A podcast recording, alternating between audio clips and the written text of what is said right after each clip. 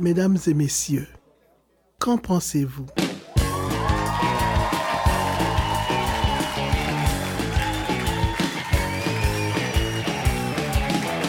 Depuis Val d'Or à la microbrasserie Le Prospecteur le 10 avril 2019. Bonjour, centre public. Je m'appelle Francis Murphy. Je vous présente Geneviève Bélan, Paul-Antoine Martel. Notre invité aujourd'hui qu'on va accueillir tout à l'heure, Camille Bouchard. C'est le 12e épisode de Qu'en pensez-vous?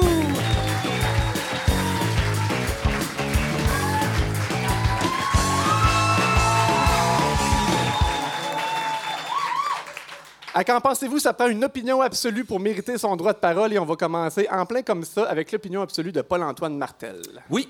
Après le registre des armes à feu, c'est au tour des signes religieux d'enflammer l'opinion publique. Alors, c'est officiel, je ne fais pas partie de l'opinion publique. Donc, le règlement, c'est qu'on n'a pas le droit de réagir ou de débattre les opinions absolues. De C'est- commencer. C'est fait dans le respect. C'est hein? ça, ouais. Hein, tant que c'est fait dans le respect. Geneviève? On parle souvent des ratés du système de, de santé, puis je ne ferai pas exception. Mais je dirais que le plus grand échec de- du système de santé, c'est certainement l'application de son règlement sur l'interdiction des cellulaires. Oui, on réagit trop. Manque de respect. Mon opinion absolue à moi, c'est que les gens qui ont plus de trois enfants et qui s'obstinent à ne pas posséder de vanette ou de mini-fourgonnette, là, pour les gens qui nous écoutent ailleurs, euh, font preuve d'orgueil mal placé. Aujourd'hui, à l'émission, on va aborder toutes sortes de choses. La partisanerie. Les transfuges politiques. Mathieu Mathieu- Boccoté. Mathieu Bocoté. Oui. La tuque trois fois par jour. Oui, Unité 9. Passe partout. Plein de Oui. belles surprises comme ça. C'est parti pour le 12e épisode qui vous est présenté par Adama Productions. Merci.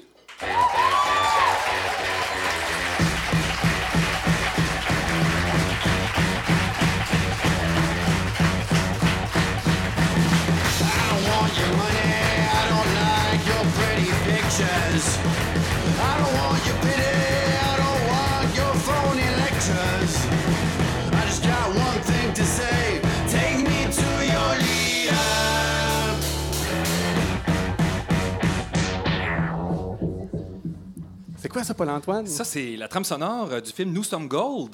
Donc, c'est un, film qui a été tourné en grande partie euh, ici en Abitibi-Témiscamingue par Éric Morin, originaire de Rouen-Noranda. Et euh, Morin qui était le batteur de Gwen Wed. Et c'est un autre ancien membre de Gwen Wed, Philippe B., qui a composé cette musique du diable. Merci pour la suggestion. Ça fait plaisir. Notre thème du jour, la partisanerie. Pas parce que les séries de détails commencent dans la LNH ce soir. Non, de toute façon, les Canadiens en feront pas partie. On va parler de partisanerie en politique. Et c'est Geneviève qui va mettre la table avec son édito Nos prières pour aucun Dieu. Je, tu, elle. Alors que je méditais le sujet de la partisanerie, le débat sur la laïcité grondait dans l'espace public. Disons que les spectateurs de cet affreux concert de voix polarisées n'en ont pas eu pour leur argent. Même en ne tenant pas compte des commentaires racistes à peine voilés, sous le chapeau de la neutralité, les oreilles se faisaient remplir. Remplir d'exemples enflés, hypothétiques et improbables, créés exclusivement pour marquer un point. Alors que les océans sont en train de s'acidifier, j'aurais tendance à mettre de côté la prévention d'une éventuelle invasion de femmes en burqa dans nos SAQ. L'ironie dans tout ça, c'est que l'État qu'on souhaite séparer des églises est dirigé par des partis qui rappellent bien souvent le dogmatisme religieux. Il existe au Québec des croyants péquistes, libéraux, caquistes et solidaires dont la foi paraît inébranlable. Ils, sont- ils seront prêts à défendre la parole de leur Dieu ou leur co-Dieu dans d'interminables discussions virtuelles au détriment de leur hygiène de vie personnelle, tout ça pour s'éviter la dissonance cognitive. Pour eux, décider entre promouvoir le rapport, le rapport d'impôt unique et sortir dehors, prendre une petite marche, et tout sauf un dilemme. Au diable l'air pur, on a une lutte de commentaires fleuves à gagner dans les tranchées Facebook. Ceci dit, je trouve totalement admirable ces gens qui s'engagent à fond. Je lisais récemment qu'un groupe de jeunes Québécois avait choisi de renoncer complètement à voyager en avion pour le bien de la planète. Je salue leur abnégation tout en leur souhaitant un magnifique voyage de noces à Matane.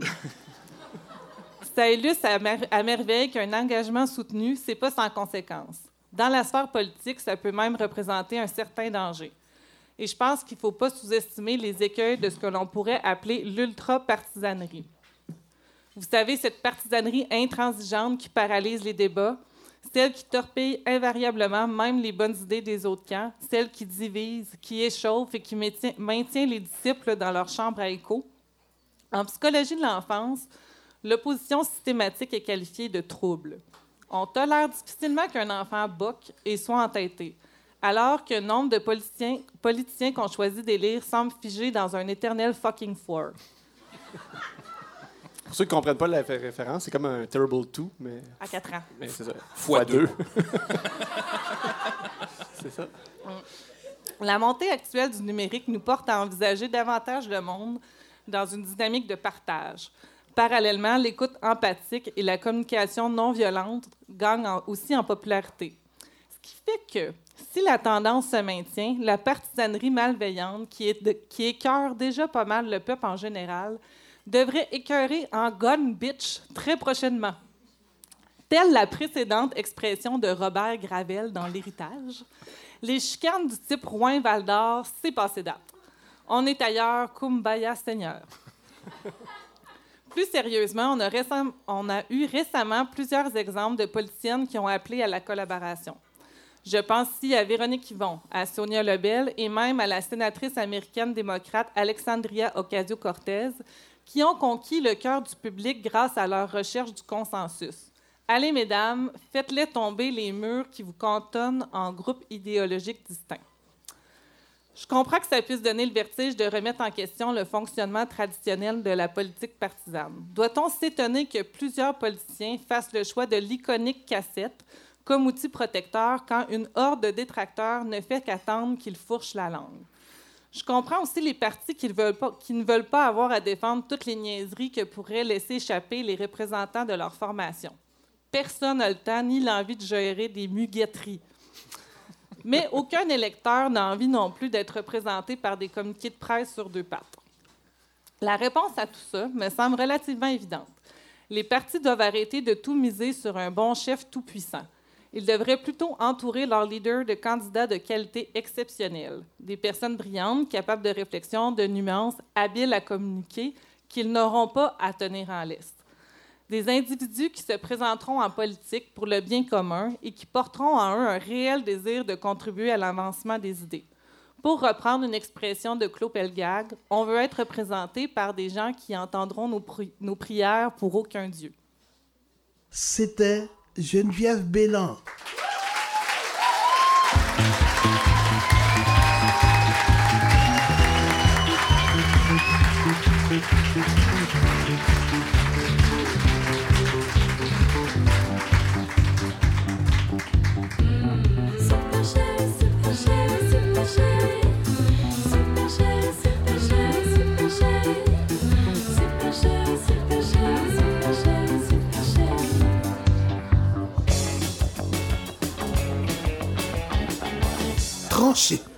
Trop de questions existentielles demeurent sans réponse. Il y a tellement de choix déchirants à faire dans la vie, tellement de débats sans fin. Alors nous, à qu'en pensez-vous, on va régler une question une fois de temps en temps. Ça va être fait. Ça sera fait. Ça sera ça. Ça sera notre contribution. Donc, euh, Geneviève va nous lancer une colle à Paul-Antoine et moi. et On va Oui. essayer de trancher.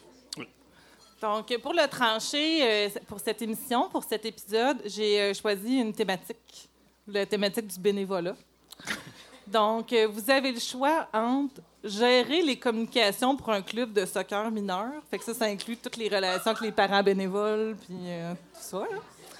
ou vendre les moitiés-moitiés aux foreurs. Pendant toute une saison, dans les deux cas. Les Foreurs, c'est l'équipe de hockey junior majeur.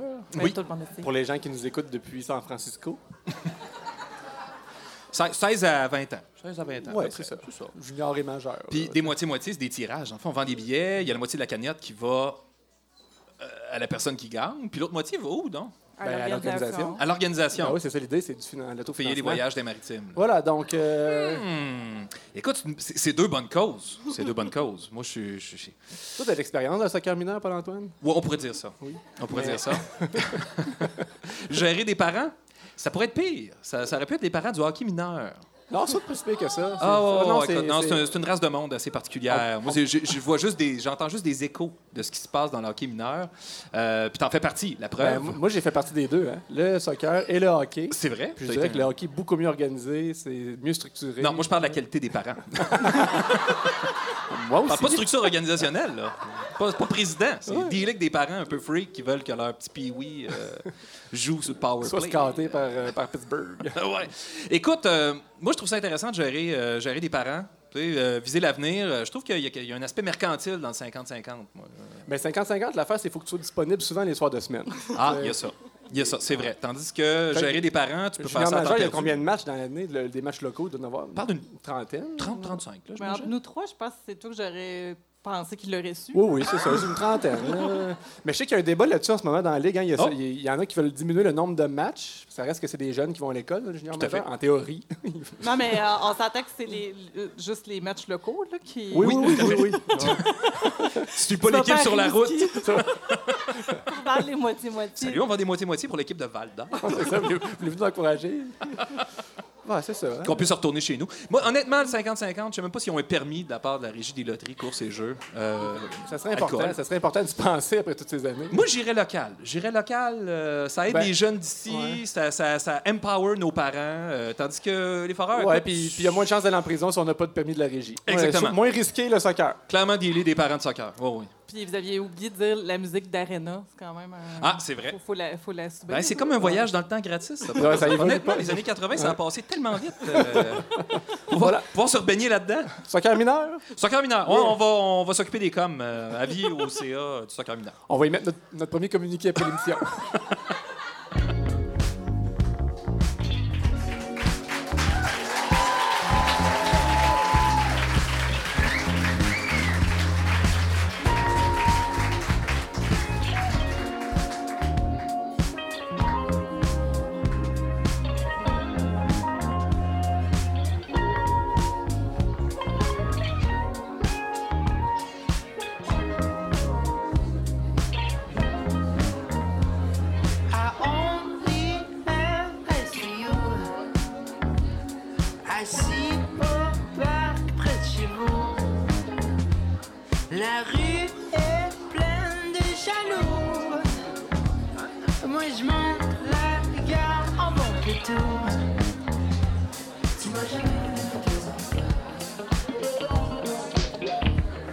c'est les louanges qui vont être au Frima cet été. Si jamais vous voulez faire un voyage à Val d'Or et venir voir Qu'en pensez-vous et louanges euh, et le Frima, c'est le temps. Parce que quand. Oh! oh. De la bien belle visite. T'allais dire? Ben, j'allais dire, parce que c'est ça, on- ça a été annoncé cette semaine que les louanges seront au Frima et on peut peut-être l'annoncer en primaire. Nous serons nous-mêmes au Frima cette année. Ils feront partie de la programmation, tout à fait. Francis va ressortir sa base. Ça va être malade. Il va pouvoir jouer Money. Puis, euh, Seven Nation Army. là. Toum, toum, toum, OK. Euh, voilà, voilà, on, on va remettre le jingle. Ouais, ouais, tout à fait. De la bien belle visite. Il détient un doctorat en psychologie. Il a été professeur et chercheur pendant 35 ans, en plus d'avoir siégé à l'Assemblée nationale du Québec de 2003 à 2010. C'est un honneur et un plaisir d'accueillir notre invité, M. Camille Bouchard.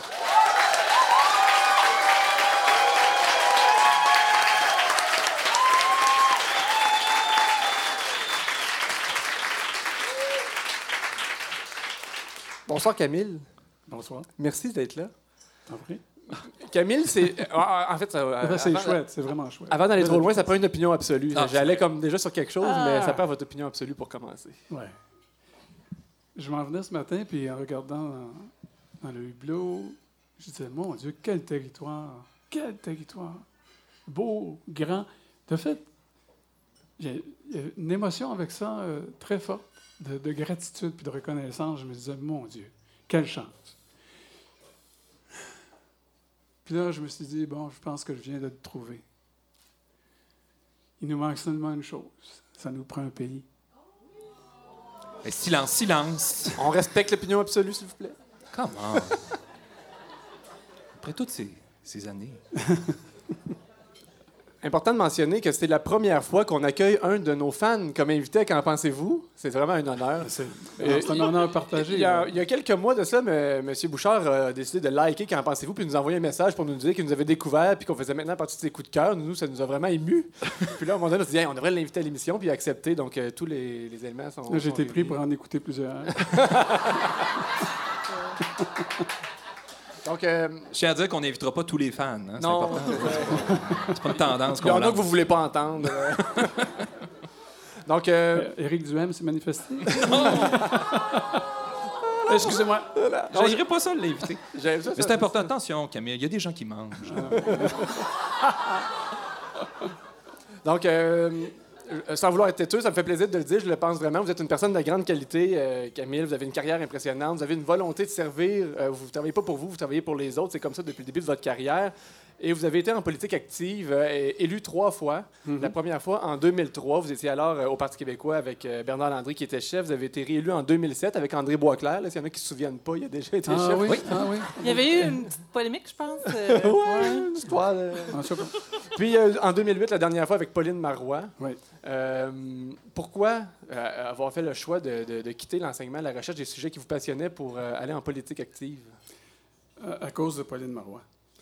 Euh, J'étais euh, dans Charlevoix, euh, une petite résidence là-bas où, je me réfugie de temps en temps, de plus en plus souvent, de fait. Et le téléphone sonne, puis elle me dit Camille, les élections qui s'en viennent, est-ce que tu veux te présenter, etc. J'ai dit ben, laissez-moi une semaine pour y penser. Mais aussitôt que j'ai raccroché, je me suis dit ah, c'est pourquoi j'ai dit oui, puis j'ai écrit dans mon agenda décision irrationnelle. Parce que ben, elle était du domaine émotif, dans le fond. Tu sais, j'avais comme une dette envers Pauline Marois parce que j'avais publié en 91 un Québec fou de ses enfants dans lequel je recommandais que le Québec adopte un, programme de stimulation pour les tout-petits. Puis les autres avaient traduit ça en, en réseau des centres de la petite enfance. Alors, je me sentais une dette envers cette gang-là. Puis je me suis dit, ben, je vais aller faire mon- ma contribution si possible. Et puis, vous, euh, vous avez démissionné en 2010, vous n'avez pas terminé votre mandat, puis c'était alors Pauline Marois qui était chef. Ouais. Donc, est-ce que c'est elle qui vous a convaincu d'entrer et de sortir? Euh, c'était spécial, cette histoire-là, mais euh, je dois avouer que après sept ans, tu te lèves tous les matins puis tu te poses la question comment je vais dire non aujourd'hui? Ça devient accablant. Et j'ai fait une erreur, c'est de me présenter à la dernière élection. Je n'étais pas prêt à prendre le risque, je pense, puis je ne l'ai pas assumé. Si bien que je suis parti de là avant de faire un burn-out. C'est une raison valable. Ben, en tout cas, ben, vous aviez un papier du médecin. J'avais pas de raison médicale, euh, familiale, j'ai pris une raison médicale. Vous avez été entre 2010 et aujourd'hui euh, un peu plus, euh, comment dire, euh, ben, moins actif politiquement, sauf que vous avez, euh, lors de la campagne électorale, agi comme conseiller de Jean-François Lisée. Ah, ben, il va l'apprendre. C'est pas vrai? Ça va avec la prochaine ouais, question. ouais. C'était conseiller de Jean-François Lisée, donc c'est. C'est les conseils ou c'est le gars qui les écoutait qui n'a pas fonctionné? Compliqué la politique, hein?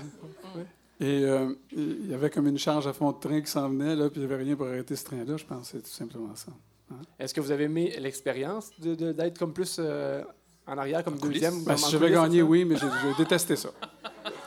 Sérieusement? Ah, c'est difficile de perdre. Tout le temps. Euh, vous demeurez euh, très impliqué, vous êtes très actif dans votre communauté. Puis quand, en fait, quand j'ai écrit à Camille pour l'inviter à Qu'en pensez-vous, euh, j'ai envoyé un premier message, puis j'ai pas eu de réponse. Puis là, après quelques jours, ben, il fallait à un moment donné qu'on sache s'il était intéressé et disponible ou non. Puis on avait une réunion pour préparer l'émission. J'ai envoyé une deuxième tentative, j'ai réécrit un deuxième message. Puis vous m'avez répondu, Camille, mes plus plates excuses, j'ai complètement oublié de vous répondre alors que je me suis complètement plongé dans un atelier de co-création avec les parents de Rosemont et une belle équipe d'architectes autour d'une école, d'une nouvelle école primaire que l'on espère construire bientôt. Oui. Ça, c'est comme excuse, c'était la. la c'est bon. meilleure. Oui, C'est la oui, meilleure, c'est la meilleure qu'on ait. On parle d'inventer une excuse, là. Ça clenche ma Mais- main. Mais c'est tellement, mais c'est tellement chouette, ça, ces projets-là, où tu peux à la fois rêver, imaginer, concevoir, puis avec la participation du monde qui sont concernés au premier plan. Là, euh, puis franchement, là, travailler avec des architectes autour d'un concept d'école, c'est fabuleux. Fabuleux. Ça arrive pas souvent, me semble. En tout cas, ici à Val d'Or, il se construit pas beaucoup d'écoles. J'imagine que c'était le fun dans les années 50 quand ils ont construit. Mais... Quand ils ont copié-collé le même modèle. À Montréal, c'est encore plus usiné. compliqué. Il faut les détruire avant de les construire. Ouais, c'est un défi. Oui, c'est sûr, c'est un défi. Mais il y, a- il y a un manque d'espace euh, très grand là, dans, certaines, euh, dans, dans certaines zones euh, du Québec. À Montréal, c'est- pas possible. là. Euh, mais on, on approche, on est dans une période bénie, je pense, parce que euh, il y a eu comme un élan dans la population pour, pour, pour adhérer à cette idée qu'on devait donner à nos enfants des environnements les plus adéquats possibles pour pour qu'ils qu'ils aient un plaisir puis et- ils s'épanouissent dans un environnement. Que ce soit un milieu de vie. Oui. Pas Et- juste une usine à un- savoir. là. Un milieu lumineux qui, qui, qui- qui laisse entrer dans, dans l'école les, les, les pensées les plus profondes, en même temps les plus folles, euh, où l'imagination des enfants est mise à profit, où ils deviennent le moteur de leur développement, mais avec des enseignants qui sont dans des environnements en même temps qui ont de l'allure, là, où ils peuvent respirer, puis avoir, avoir du plaisir à se rencontrer entre profs, avec des architectures qui permettent ça, de l'interaction, puis en même temps la réflexion, puis le retrait. C'est fabuleux ce qu'on peut faire.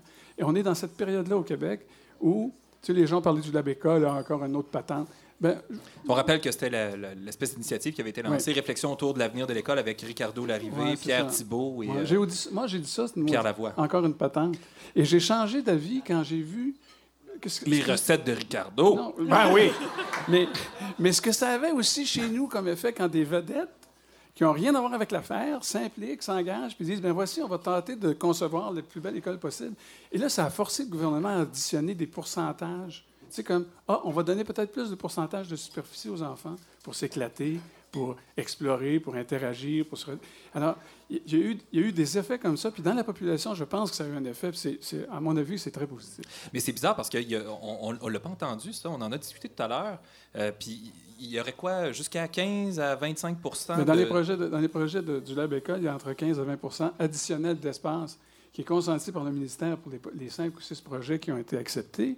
Et ça, ça va faire boule de neige parce que une fois que le concept est passé puis qu'on a commencé à changer la norme, et on se dit, bon, ben désormais, c'est un milieu de vie qu'on offre à nos enfants, puis à la communauté, puis aux enseignants, il faut que ça ait de l'allure, ben, ça va changer. Il me semble qu'ils sont losers. Il aurait pu mettre ça de l'avant. Il aurait, il- il aurait pu faire la promotion de ça, l'annoncer. Il me semble que le gouvernement ne l'a pas pantoute pour euh, mettre en valeur des Ben ouais, mais c'est décisions parce qui que sont T'aurais pu intéressantes. arrêter la phrase d'après le pas pantoute. Ouais, ouais, c'est ça. Non, mais il y a peut-être des tensions aussi entre le Conseil du Trésor et le Ah! ministère de l'Éducation. disons, On ne sait Le- pas.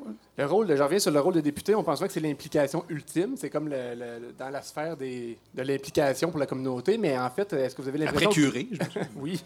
Avez-vous l'impression que vous êtes quasiment plus utile dans des implications concrètes comme celle-là pour une école, pour un projet avec votre, votre quartier, qu'à l'Assemblée nationale? Mais, ouais, mais regarde, la réponse à ça, c'est toujours un peu bizarre de ma part, parce que j'ai toujours dit que j'avais été plus utile comme chercheur, puis que j'ai- je suis plus utile maintenant, mais j'étais dans l'opposition. Dans l'opposition, alors, je te l'ai dit tantôt, là, c'est comme... C'est un trouble. Geneviève l'a dit, c'est un Oui, trouble. oui, oui, l'opposition. oui, oui, c'est vrai, puis tu étais à 40 pieds du pouvoir. Hein, à l'Assemblée nationale, c'est à peu près ça, 40 pieds du pouvoir. Tu te poses la question tous les jours, comment je vais dire non? Et tu dois te... Tu, tu- tu dois absolument t'ancrer dans cette espèce d'obstination que il faut que tu plantes le gouvernement au moins durant 45 minutes par jour. Alors, c'est pas, tu n'es pas dans le développement. Non. Tu n'es pas dans la créativité, sauf ben, la créativité de la jambette, oui. Tu peux devenir un champion de la jambette. Mais, mais franchement, c'est pas, pas, pas fortiche. C'est pas de la co-création. Alors, tu sais, quand on me pose la question, ben oui, mais j'ai pas été dans le développement.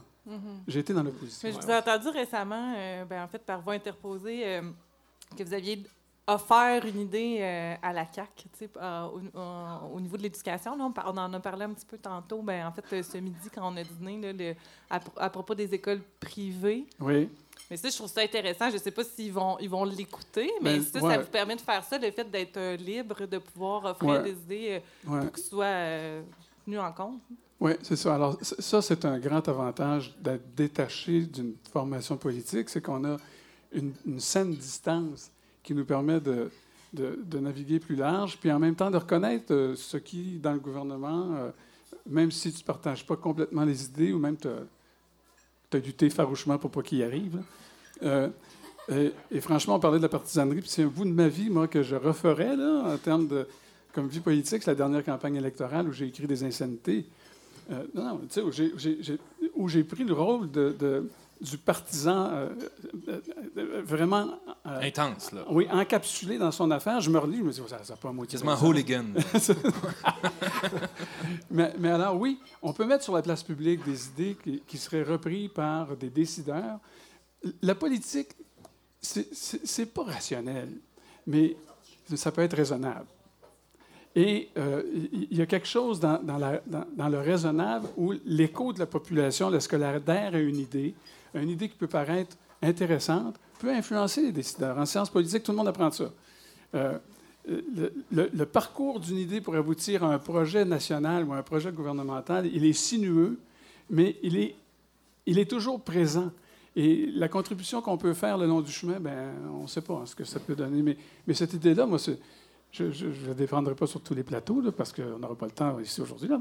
Mais, Mais ici, on n'a pas d'école privée. Fait Non. parler. Ouais, c'est ça. un- Non, mais ça ne me gênerait pas d'en parler. Ben, Je vais te j'en le dire rapidement, ça même serait parlé- financé à 100 les oui, écoles 100 privées. les écoles privées. Avec en condition contrepartie, que- par Oui, contre. à condition que les commissions scolaires puissent attitrer à cette école-là une représent- des- élèves qui sont représentatifs de tout leur territoire. Avoir une Autrement dit, une mixité. mixité sociale dans l'école.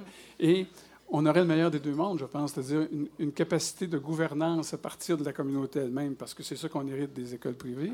Mais en même temps, euh, et, là, c'est- je sais, les commissions scolaires sont un petit peu allergiques à ça, puis, mais, je peux les comprendre, mais il faut garder chez les commissions scolaires cette capacité de redistribution des ressources puis de péréquation des ressources dans nos communautés. Mais les écoles privées subventionnées à 100% qui adhéreraient à ça, ça nous ramènerait au Québec un pourcentage de 5% de fréquentation des écoles privées plutôt que 12 où on est maintenant, 42 à Québec, 42 des enfants du, secondaire dans la ville de Québec fréquentent les écoles privées, 0 ici. là. 20, et 20 à Montréal. Zéro. Ouais. C'est beaucoup, 42% C'est beaucoup 42 Mais ça, ça, ça déculotte un système public pas à peu près. Là. On vous remercie. Il y a plein d'autres choses pertinentes comme ça qu'on va vous laisser nous partager pendant l'émission si vous voulez rester avec nous, évidemment. Non, non, je m'en vais. Si vous voulez continuer d'être Ben, C'était bien le fun. Merci.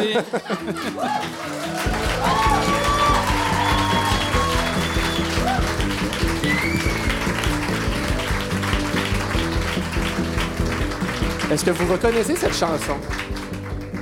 Non, absolument pas. Enlève le flanger, peut-être le reconnaître. Ça, c'est euh, Louis-Jean Cormier et Emmanuel Bilodeau qui ont enregistré ça en 2008. C'était la chanson au thème de votre parti. de doux souvenirs.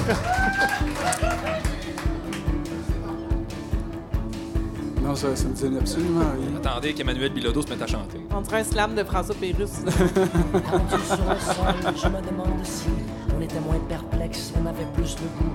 On y croyait vraiment, on s'en parlait. Je sais pas si Emmanuel le reconnaîtrait. On rêvait au même jour. Je sais pas s'il la reconnaîtrait. Mais tu sais, il y a des choses qui marquent pas l'histoire, puis c'est pas grave. hein. Ou les esprits. Ou les esprits. Wikipédia. Paul-Antoine, notre petite encyclopédie qui porte la barbe et les lunettes.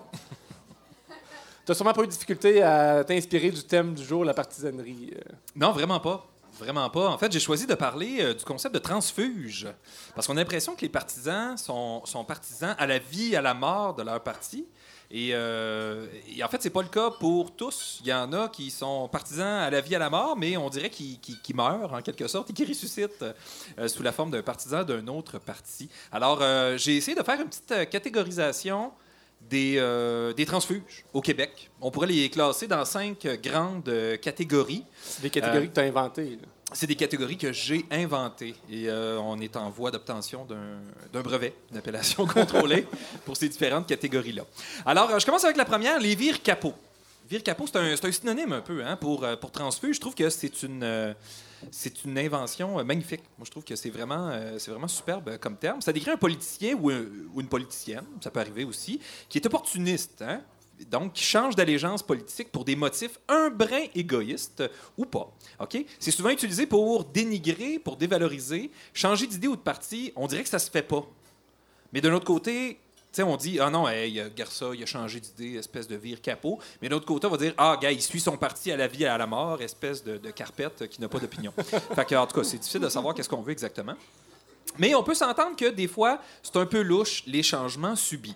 Un de mes prototypes préférés du vire capot, c'est un certain Gaétan Barrette Gaétan Barrette, c'est magnifique. Parce qu'après une défaite électorale, à- alors qu'il portait les couleurs de la CAQ, il se présente lors de l'élection suivante pour le PLQ, sur qui il avait déversé des litres et des litres de fiel. Et Dieu sait que c'est un producteur de calibre mondial de fiel, euh, Gaétan Barrette. Mais bon, le vent soufflait, hein? Étant sensible à tout ce qui est éolien.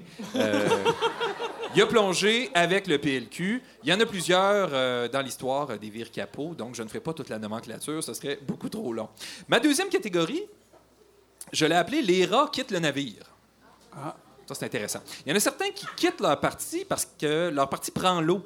Hein? Puis ils, croient qu'écoper ne réglera pas le problème. Un, un exemple récent, Catherine Fournier, qui, sentant le rafio péquiste en perdition, a choisi de prendre un canot de sauvetage et de chercher un esquif plus stable? Un genre de rafio qu'elle a choisi. Exactement. On pourrait également nommer un certain Rodrigue Biron. Je ne sais pas s'il y en Ah, a qui se souviennent de Rodrigue Biron.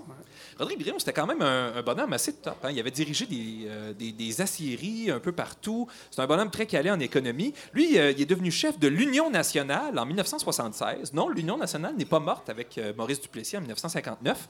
Il y a eu toute une succession de chefs. Il y a eu Daniel Johnson qui a été premier ministre quand même euh, de 66 à 70. Donc, en 76, euh, il est devenu chef de l'Union nationale à la tête d'un contingent de 11 députés. En 73, l'Union nationale avait fait élire zéro député. Donc, lui arrive en 76, en fait élire 11, mais il a quitté le parti en 1980 pour rejoindre le gouvernement du PQ quelques temps après le référendum, en novembre 1980. Donc, euh, ensuite de ça, il a été, euh, réélu en, en 1981, à la deuxième élection que le PQ a remportée, alors que l'Union nationale euh, subira une lente agonie qui va se poursuivre jusqu'en 1989. C'est en 89, il y a 30 ans.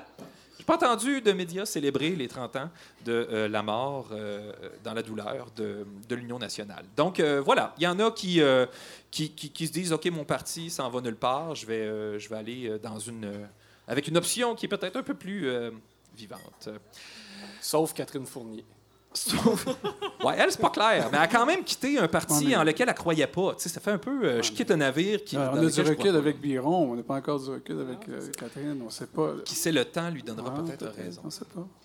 Troisième catégorie. Ou non, les guidounes. Ah, les guidounes. Moi, j'a- j'adore ça. Les candidats vedettes. Les candidats vedettes, c'est pas des transfuges à proprement parler, seulement ils magasinent leur allégeance. Ça, c'est intéressant. Tu sais, Il y en a, tu dis, Hey, lui, il va se lancer en politique à un moment donné. On pourrait donner un exemple, Stephen Guilbeault. Quoi qu'on sait qu'il est un petit peu rouge au niveau fédéral, mais ah, vas-tu te lancer en politique un jour? Peut-être, à un moment donné, si je trouve un parti qui correspond à mes C'est un valeurs. peu un Francis Murphy. Euh, Non, mais. Non, non. Francis, il est bleu foncé. C'est horrible. Euh, on dirait que des fois, il se croit. plus-. Je vais laisser le temps à Francis d'encaisser. Ah! Les guidounes se croient parfois euh, plus, plus big que le concept même de parti. À qui accorderont-elles la grâce de leur adhésion? Alors, l'exemple ultime, c'est le fun, on l'a eu euh, lors de la dernière élection. Moi, je dirais Gertrude Bourdon. C'est magnifique. C'est magnifique. magasinage. Ouais, du magasinage, là. Ouais. Ah, j'aime bien les idées du PQ. Ah, peut-être la CAQ. En effet, nous allons changer l'histoire euh, du Québec ensemble. Et finalement, hmm, j'ai l'impression que c'est le PQ qui va se faire élire. Ça ne veut pas dire qu'elle a dit Le ça. Peut-être qu'elle a eu une espèce euh, du PLQ. Ouais. Peut-être qu'elle a eu une sorte d'épiphanie, puis elle s'est dit non, il faut vraiment que je me présente pour le Parti libéral du Québec. Philippe Couillard est un grand leader. Tout le monde, bon, peut errer. Et euh, c'est ça. Donc, elle s'est présentée pour le PLQ. Elle a perdu pour le meilleur et pour le pire. Mention honorable à Vincent Marissal. Ah, C'est intéressant. C'est intéressant, quand même, je trouve. Euh, cruiser le PLQ, mais finalement se rabattre sur euh, Québec solidaire. Le PLC. Blanc bonnet, bleu bonnet. Je... ouais, c'est le PLC. PLC. Le PLC, oui. PLC, oui, oui, tout à fait. C'est correct, c'est correct. Oui, c'est des acronymes, hein, c'est complexe. Donc voilà, la guidoune. Catégorie J'ai numéro rencontré, 4. j'ai rencontré Vincent Maguissal une semaine avant qu'il l'annonce. Oh, puis, Mais j'ai demandé si c'était vrai. J'ai jamais su. Ah. Une semaine après, oui. c'est bien. Il, il Il est n'avait pas devenu, encore fait le choix de quel parti, fait qu'il voulait pas. euh, il est devenu politicien assez rapidement, quand même. C'est le fun. Il manquait la date. Quatrième catégorie, les principes avant tout. Alors, les principes, il y a des gens qui vont changer d'allégeance pour suivre leurs principes. Donc, les principes sont plus importants qu'une allégeance politique. Euh, il y en a qui prétendent que c'est le cas pour Marguerite Blais. Moi, je ne l'ai pas interrogée euh, personnellement, Marguerite Blais, mais euh, elle aurait été convaincue, dans le fond, de sortir de sa retraite, elle qui avait été ministre libérale, afin de rejoindre la coalition Avenir Québec, parce qu'elle, elle souhaitait pousser le dossier, le, le dossier, dans le fond, de l'amélioration des conditions de vie des aînés. On pourrait pourrait- dire qu'elle voulait pousser son dossier. Son dossier, parce qu'elle ne rajeunit pas. Non, non, mais c'est vrai. euh, bon, Personne ne voilà. rajeunit. Moi, je vous dis ça de même. C'est Euh, vrai. C'est impossible. C'est vrai, C'est contrairement, universel, il n'y a pas de... contrairement à ce que laissent croire certaines opérations. Mais, bon, voilà, injection de toutes sortes. On pourrait aussi dire que c'est le cas de Jean-Martin Hossan. Ah, Ben je oui. connais pas. Mais il semble placer la souveraineté au cœur de son engagement politique. Bien c'est que. Jean-Martin pourrait peut-être aussi se classer dans d'autres catégories. Par exemple, celle des rongeurs dont je parlais tantôt. Les navire.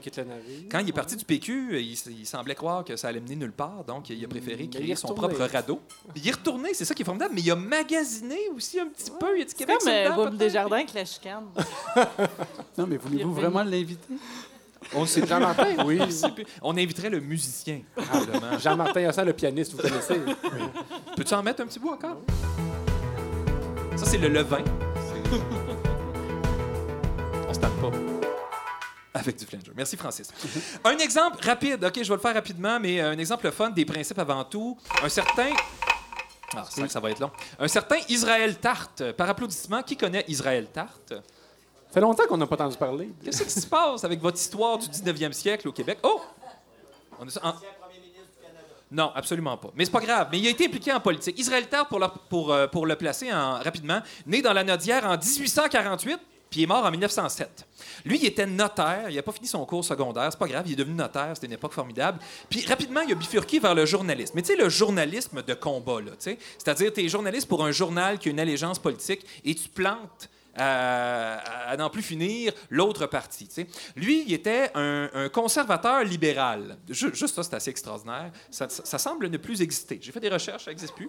Euh, à l'époque, c'était comme centriste un peu. Il y avait les libéraux radicaux rouges d'un côté, et de l'autre côté, il y avait les ultramontains, les, espèces de conservateurs de droite très proches du clergé. Lui, il était très centriste. Il appuyait un peu l'héritier de Georges-Étienne Cartier, l'héritier spirituel, pas, ceux qui ont récupéré sa fortune euh, accumulée au fil de, différents pactes avec le milieu du chemin de fer. Non, c'est ça, c'était Hector-Louis Langevin, chef de file québécois des conservateurs. Donc, il l'appuie fortement. Puis à un moment donné, boum, changement de cap, il devient ultramontain. Allez se met à dire... Il faut qu'on se laisse guider par les valeurs catholiques afin de faire nos choix en matière de députés. Et là, il se met à défendre euh, l'Église, euh, il se met à défendre des projets qui sont beaucoup plus conservateurs. Finalement, il y a eu éventuellement des procès ici au Québec pour l'influence indue que le clergé aurait exercée sur euh, certaines élections, notamment dans Charlevoix. Il y a une encyclique du pape Léon XIII. euh, il y a eu- c'est- Ouais, non, mais c'est ça. Mais laisse-moi finir. C'est super intéressant. Pour une fois qu'on apprend quelque chose dans cette émission. Donc, On s'est pas rendu à Léon 13 pour rien. Rendu là, Laisse-moi au moins closer cette parenthèse. C'est une encyclique où Léon XIII dit ça se peut que euh, c'est important de toujours placer euh, les valeurs catholiques à l'avant-plan, mais c'est pas vrai que si deux clans ne sont pas d'accord, qu'il y en a un qui est meilleur parce qu'il se colle plus sur le clergé. Il faut se respecter là-dedans. Donc, je trouve ça assez intéressant en ces temps où on parle beaucoup euh, de, de- de laïcité dans notre système. Euh, rapidement. Donc, on, résume. Il était conservateur libéral, il est devenu euh, assez ultramontain. Et là, à un moment donné, il y a un scandale qui éclate, le scandale McGreevy-Langevin. Euh, des espèces de pots de vin favorisaient la compagnie du frère de McGreevy, qui était député. Alors, lui, il dénonce ce scandale-là, euh, torpille la carrière politique de Langevin, dont il était le disciple. Les libéraux le recrutent, il devient ministre pour Wilfrid Laurier, donc il est passé de conservateur libéral à ultramontain à libéral pur poil. Il devient ministre des Travaux publics. Euh, donc, euh, il fait du patronage à qui mieux mieux, mais il va être expulsé du parti, non pas pour ses malversations, mais plutôt parce qu'il n'était pas d'accord avec la position du parti sur les liens à entretenir avec la Grande-Bretagne. Fait que lui, il fait ni une ni deux. Il redevient organisateur d'élections pour le Parti conservateur pendant quelques élections. Puis, redevenu journaliste, il va finir par donner son appui à Wilfrid Laurier sur la question des écoles du Nord-Ouest. Alors, tu sais, on pourrait faire une série d'allers-retours. Si on faisait un schéma de ça, ça serait en lettres attachées, c'est certain. Voilà. Tu sais, quand tu es un pur, tu suis euh, ton, ton âme et conscience. Et finalement, la dernière catégorie, euh, celle euh, qui est peut-être la, la plus spectaculaire, c'est ceux qui quittent leur parti pour en créer un nouveau. Et il y en a beaucoup des exemples de ça. On prend euh, simplement un des plus connus, René Lévesque, Ah oui. hein, qui a quitté le Parti libéral pour fonder le mouvement Souveraineté Association, qui est éventuellement devenu le Parti québécois. Euh, tous les députés qui ont quitté les conservateurs et les libéraux à la fin des années 80 pour fonder le Bloc québécois. Mario Dumont et Jean, La- et Jean Allaire qui quittent ensemble le Parti libéral pour créer l'ADQ, François Legault. François Legault qui a quitté le Parti québécois pour éventuellement créer la CAQ. Cette vaste coalition. qui a été un excellent générateur de transfuges. hein. Honnêtement, le monde des transfuges est très reconnaissant envers euh, François Legault. Euh, Duplessis, l'Union nationale, Duplessis qui a, euh, qui a dans le fond, euh, changé le nom de l'Union nationale avec, avec Paul Gouin, qui était libéral, puis ensemble, ils ont formé un nouveau parti. Et dans le fond, Duplessis a roulé Paul Gouin dans la farine, puis a pris le, le pouvoir. Et rapidement, je donne l'exemple que j'aime bien là-dedans. Savez-vous que le Québec avait déjà fait élire un député du parti, euh, attendez, attendez que je le retrouve ici, du Parti national populaire, pas national socialiste, le Parti national populaire. En effet, en 1975, un certain Fabien Roy est expulsé du Parti créditiste du Québec parce qu'il menait des démarches avec des non-créditistes pour créer une troisième voie qui serait pas avec le Parti libéral, mais qui serait pas le Parti québécois non plus. Donc, euh, euh, il a fondé le Parti national populaire en compagnie d'un autre expulsé de son parti, un certain Jérôme Choquette, hein, qui avait été ministre de la Justice à l'époque euh, de la crise d'octobre avec le Parti libéral. Donc, ils ont formé un parti ensemble, ils ont failli fusionner avec l'Union nationale, qui avait plus de députés anyway. Roy a été élu sous la bannière du Parti, euh, du Parti national populaire en 76, mais il a démissionné en 79 alors qu'il est devenu chef du Parti du Crédit social du Canada pendant le règne éphémère de Joe Clark. Donc voilà, c'est euh, une histoire qui était très peu connue. Je savais même pas que ça avait existé personnellement, le Parti national euh, populaire. Donc en conclusion, on dit que le métier de député est ingrat.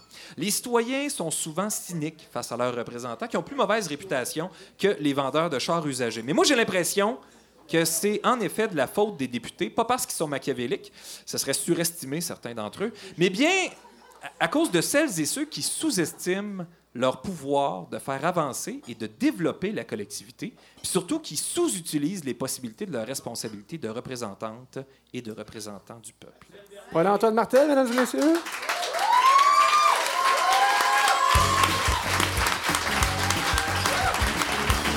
Plus jeune commence. Un petit jeu rapidement. Là. Je, vous- fais jouer un extrait musical, puis vous devenez, devinez, euh, vous devez deviner c'est quel transfuge qui, euh, qui chantait. Déjà là, là. Ça, c'est juste de la guitare, puis il y a du drum. Là. C'est un transfuge qui chante. Ça, peut, ça s'en vient. Chante pas fort.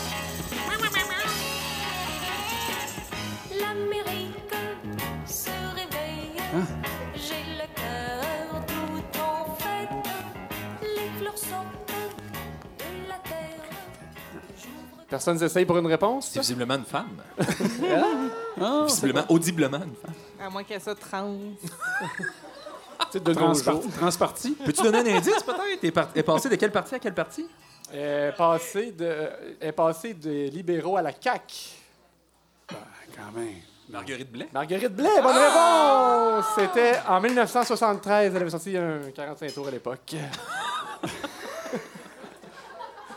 Une autre question, un artiste. fait de faire de la politique, finalement. Là, c'est le contraire. On ne cherche pas un politicien, on cherche un artiste. En fait, c'est un artiste très connu au Québec, mais qui s'était présenté aux élections contre euh, Pierre-Éliott Trudeau dans sa, circonscrip- sa circonscription en 1979. Il était candidat Pour le parti Rhinocéros, j'imagine? Oui, exactement. Voilà. Est-ce que c'est Michel Rivard? C'est Michel Rivard, bonne réponse! Où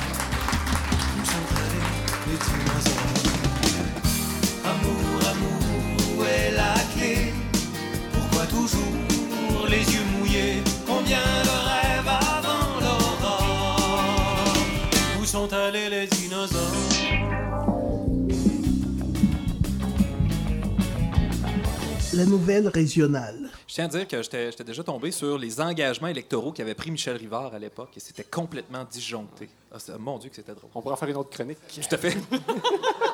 Donne-moi 15 minutes. puis- On le sait qu'on a souvent des références valdoriennes et témiscabitibiennes, mais on a instauré le segment Nouvelle régionale pour toucher notre auditoire de partout dans la francophonie. Et aujourd'hui, on a l'occasion de faire plaisir à Paul-Antoine et à Camille en même temps. Paul-Antoine et Camille qui ont en commun leur ville natale. Oui. Voici les nouvelles régionales de Latuc. Oh!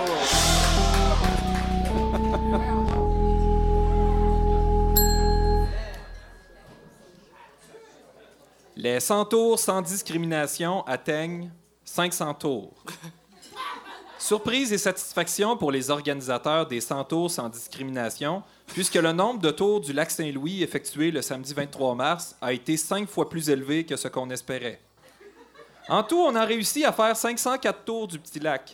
En 45 minutes, on avait déjà atteint les 100 tours, annonce fièrement Pamela Renault, coordonnatrice du centre Sakaikan. L'événement était aussi organisé sous l'égide du Centre d'amitié autochtone de la C'est le petit lac complète- Saint-Louis. C'est le petit lac C'est Saint-Louis, le là, petit lac Saint-Louis. qui avait une couleur louche euh, pendant Oui. une couple d'années. Plus, plus que deux ans. Ah, vos références la turquoise. Alors, alors moi, je- j'aimerais juste spécifier que je trouve ça magnifique des gens qui s'étonnent que l'humanité peut parfois donner de belles choses. Distribué avec une erreur orthographique en première page, il y a quelques semaines, le bottin téléphonique produit par Page Jaune sera réimprimé. Trina Cooper, vice-présidente, secrétaire et conseillère juridique principale, méchant poste, chez Page Jaune, explique par courriel. Le bottin en question sera réimprimé et distribué dans le secteur concerné au cours des prochaines semaines, pour un total d'environ 6 000 exemplaires. Dans le haut de la page du bottin, on voyait apparaître Latuc avec un S à tuc, ce qui avait donné suite à de nombreuses réactions sur les réseaux sociaux. Nous avons retracé l'origine de la faute, due à une erreur humaine, à l'étape du contrôle qualité. J'ai comme changé d'accent. Mais on l'imagine. Tu vois que la madame est pas bien. là. Non, je n'ai pas travaillé. Je suis comme encore Mais c'est en en recherche et développement. C'est en portugais. Nous nous La excusons. Nous nous ex... oh, attends, attends, je je suis plus dedans. je suis plus dedans. Nous nous excusons sincèrement de cette regrettable erreur. On dirait la mère de d'Aurore. A aussi fait savoir Trina Cooper. Notre équipe se demande, ça c'est nous, notre équipe, ce qu'il y a de pire entre faire une faute dans l'ATUC et mettre ça sur le dos du contrôle qualité ou imprimer massivement un bottin au, 20 au 21e siècle. À l'agenda, l'organisme La Lucarne annonce Dimanche, deux points. Troisième du mois, deux points. Déjeuner, virgule, 19h, deux points. Baseball poche, point. Lundi, 13h30 à 15h30, deux points. Bureau, virgule, 14h, deux points. Vie active, virgule, 19h, deux points. Pétanque sur tapis, virgule, mercredi, deux points. 19h, deux points. D'or, jeudi, deux points. 13h30, deux points. Danse, country, pop, entre parenthèses, débutant. Fermez la parenthèse. 19h, 2 points. Whist militaire, point. Souper pour certaines occasions. Suivi de soirées de danse. Bienvenue à tous nos membres. Point d'exclamation.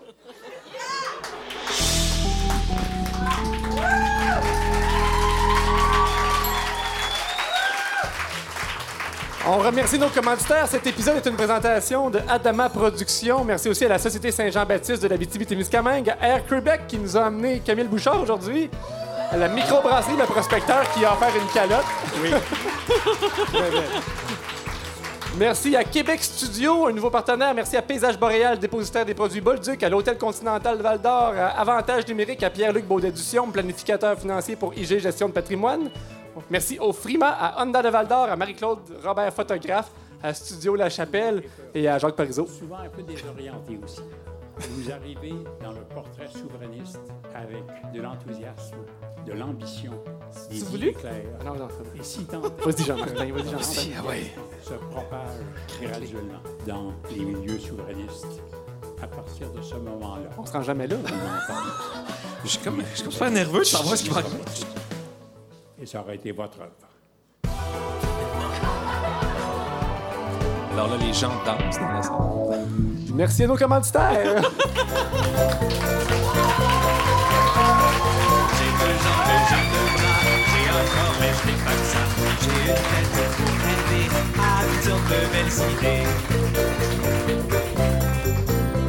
À toi on a des jambes, à toi on a des bras, à toi on a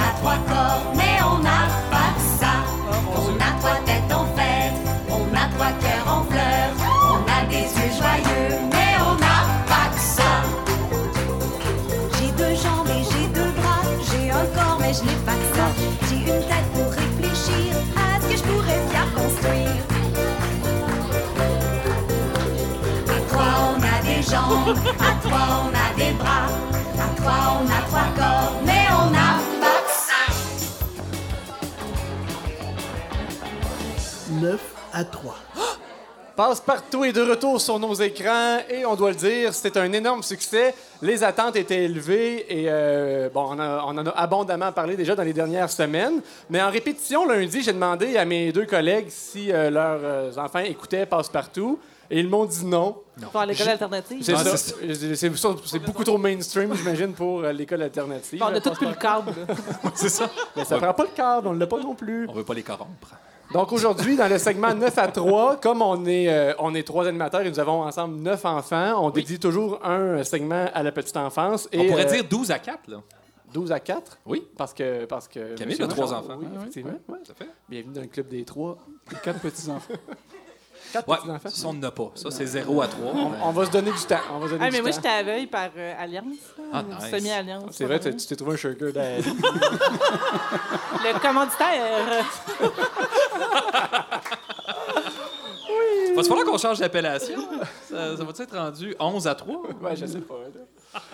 On va se... Saison 3. Ouais, voilà, c'est son verre. On en. Donc, euh, c'est ça, on a fait énormément de comparaisons avec la première saison, la première génération de Passe-Partout dans les dernières semaines quand la nouvelle mouture est sortie. Et, euh, et on a oublié, ou il y y, a des gens qui n'ont pas vu passer nécessairement, que c'est la, la génération actuelle, c'est pas la deuxième, la troisième, c'est la cinquième génération de Passe-Partout. Donc, il y a les saisons 2, les générations 2, 3 et 4 qui sont comme un peu passées inaperçues dans les comparaisons des dernières semaines. Donc, on rappelle rapidement que la première mouture date de 77 à 79. La deuxième est en 83-84, la troisième génération en 87, la quatrième en 89 jusqu'à 92. Fait qu'année 80, début 90, ça n'a pas été un succès. C'est pas pour rien qu'on l'a comme évacué de nos mémoires et qu'on n'en parle pas beaucoup. Juste la chanson thème qui avait été comme remodelée est, est pas très très excitante. C'est la- celle de la troisième génération que j'ai un extrait pour vous.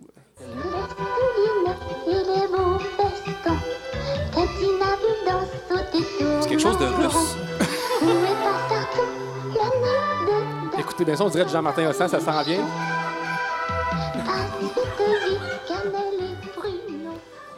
Donc, il y, a- il y a une affaire qui, qui, qui, qui fait mal quasiment, c'est quand on entend dire Tin- Tintinabule danse. C'est même pas Pascaro, parce que Pascaro, maintenant, il a disparu tout simplement. Je te l'ai dit en répétition que tu disais passe. Ah, j'ai passe. Je suis encore ça. Pascaro. Pascaro. Trouve Claire. t'abuses de l'accent circonflexe. Claire a comme quitté à un Tu moment parles donné. comme Trina Cooper des, des pages jaunes. Ben, c'est un, c'est un compliment, je pense. Mais il aurait pu juste changer la chanson, puis au lieu de dire Où est Passe-Partout, il aurait pu dire Où est Passe-Caro? Je sais pas, donc, je sais pas si ça vous a marqué ces générations-là. À un moment donné, ils ont comme fait entrer plein, plein, plein de personnages, comme s'il y avait un besoin de combler de l'espace. Puis- J'avais 12 ans, c'était impossible que j'écoute ça sans me faire varger par mes frères. Donc, Tintinabule, l'espèce de Oui. bébite qui apparaissait comme dans. Les, les- les premières générations de. Il y a des gens qui ont été marqués, là. Je pense que ça fait mal. Il a hein. l'air furieux. Tu te souviens de Passe Midi, qui était interprété par. euh, Daniel Do. Daniel Do, oui. Ça, il y a eu Passe Tourelle, Tourmaline, Tourbillon. Plein de bons souvenirs. Donc, on oublie ces générations-là. Avec plaisir. Mais la première génération n'était pas parfaite non plus. Je sais pas si vous vous souvenez, il y avait des, euh, des genres de pantins un peu épeurants sur fond noir, puis il y avait comme un pantin pour chacun des cinq sens. Ouais. Puis là, je- en tout cas, je suis pas un spécialiste, puis moi, j'étais trop jeune pour ça, mais si mes recherches sont bonnes, il s'appelait passe-main. euh, pas passe, c'est porte-main, porte-nez, porte-bouche, porte-oreille et porte-yeux.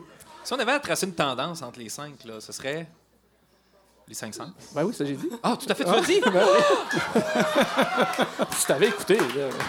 Tu vois, quand même. Punition pour manque d'écoute. je vais faire écouter euh, un extrait de, de passe, euh, de porte-main, qui est un. Pas passe, il faut que je me sorte passe. Passe. Ta, sœur, er- ta Ouais. seule erreur. Oh, j'aimerais te prendre, te faire une grosse caresse, te serrer fort, fort, oh, comme ça. Oh. Ça passera plus. Mais c'était peut-être une blague C'est un les pantin, parents. là. Yo. Calmez-vous. Juste le son, ça fait peur. Là, sérieusement. Mais ça se trouve facilement sur YouTube, mais c'est comme. Vous devez chercher. euh, genre, passe-partout marionnette pédo. Genre. C'est pas le nom officiel, là, mais. C'est passé à la trappe, ça, hein, dans, dans la nouvelle version. là. Mais probablement qu'à l'époque, tu sais, les parents, c'était leur seule demi-heure qu'ils avaient pour clencher la vaisselle puis tout faire les trucs et qu'ils laissaient ça aller. Ben, nous, c'est à ça que ça nous sert aujourd'hui aussi. Là. Après souper, c'est parfait, le C'est en, timing. c'est là. en plein ça. ouais, ouais. ça Très bon souvenir pour moi. Donc, fé- félicitations aux artisans de la cinquième génération qui ont su conserver exactement ce qu'il fallait puis moderniser ce qu'il fallait aussi.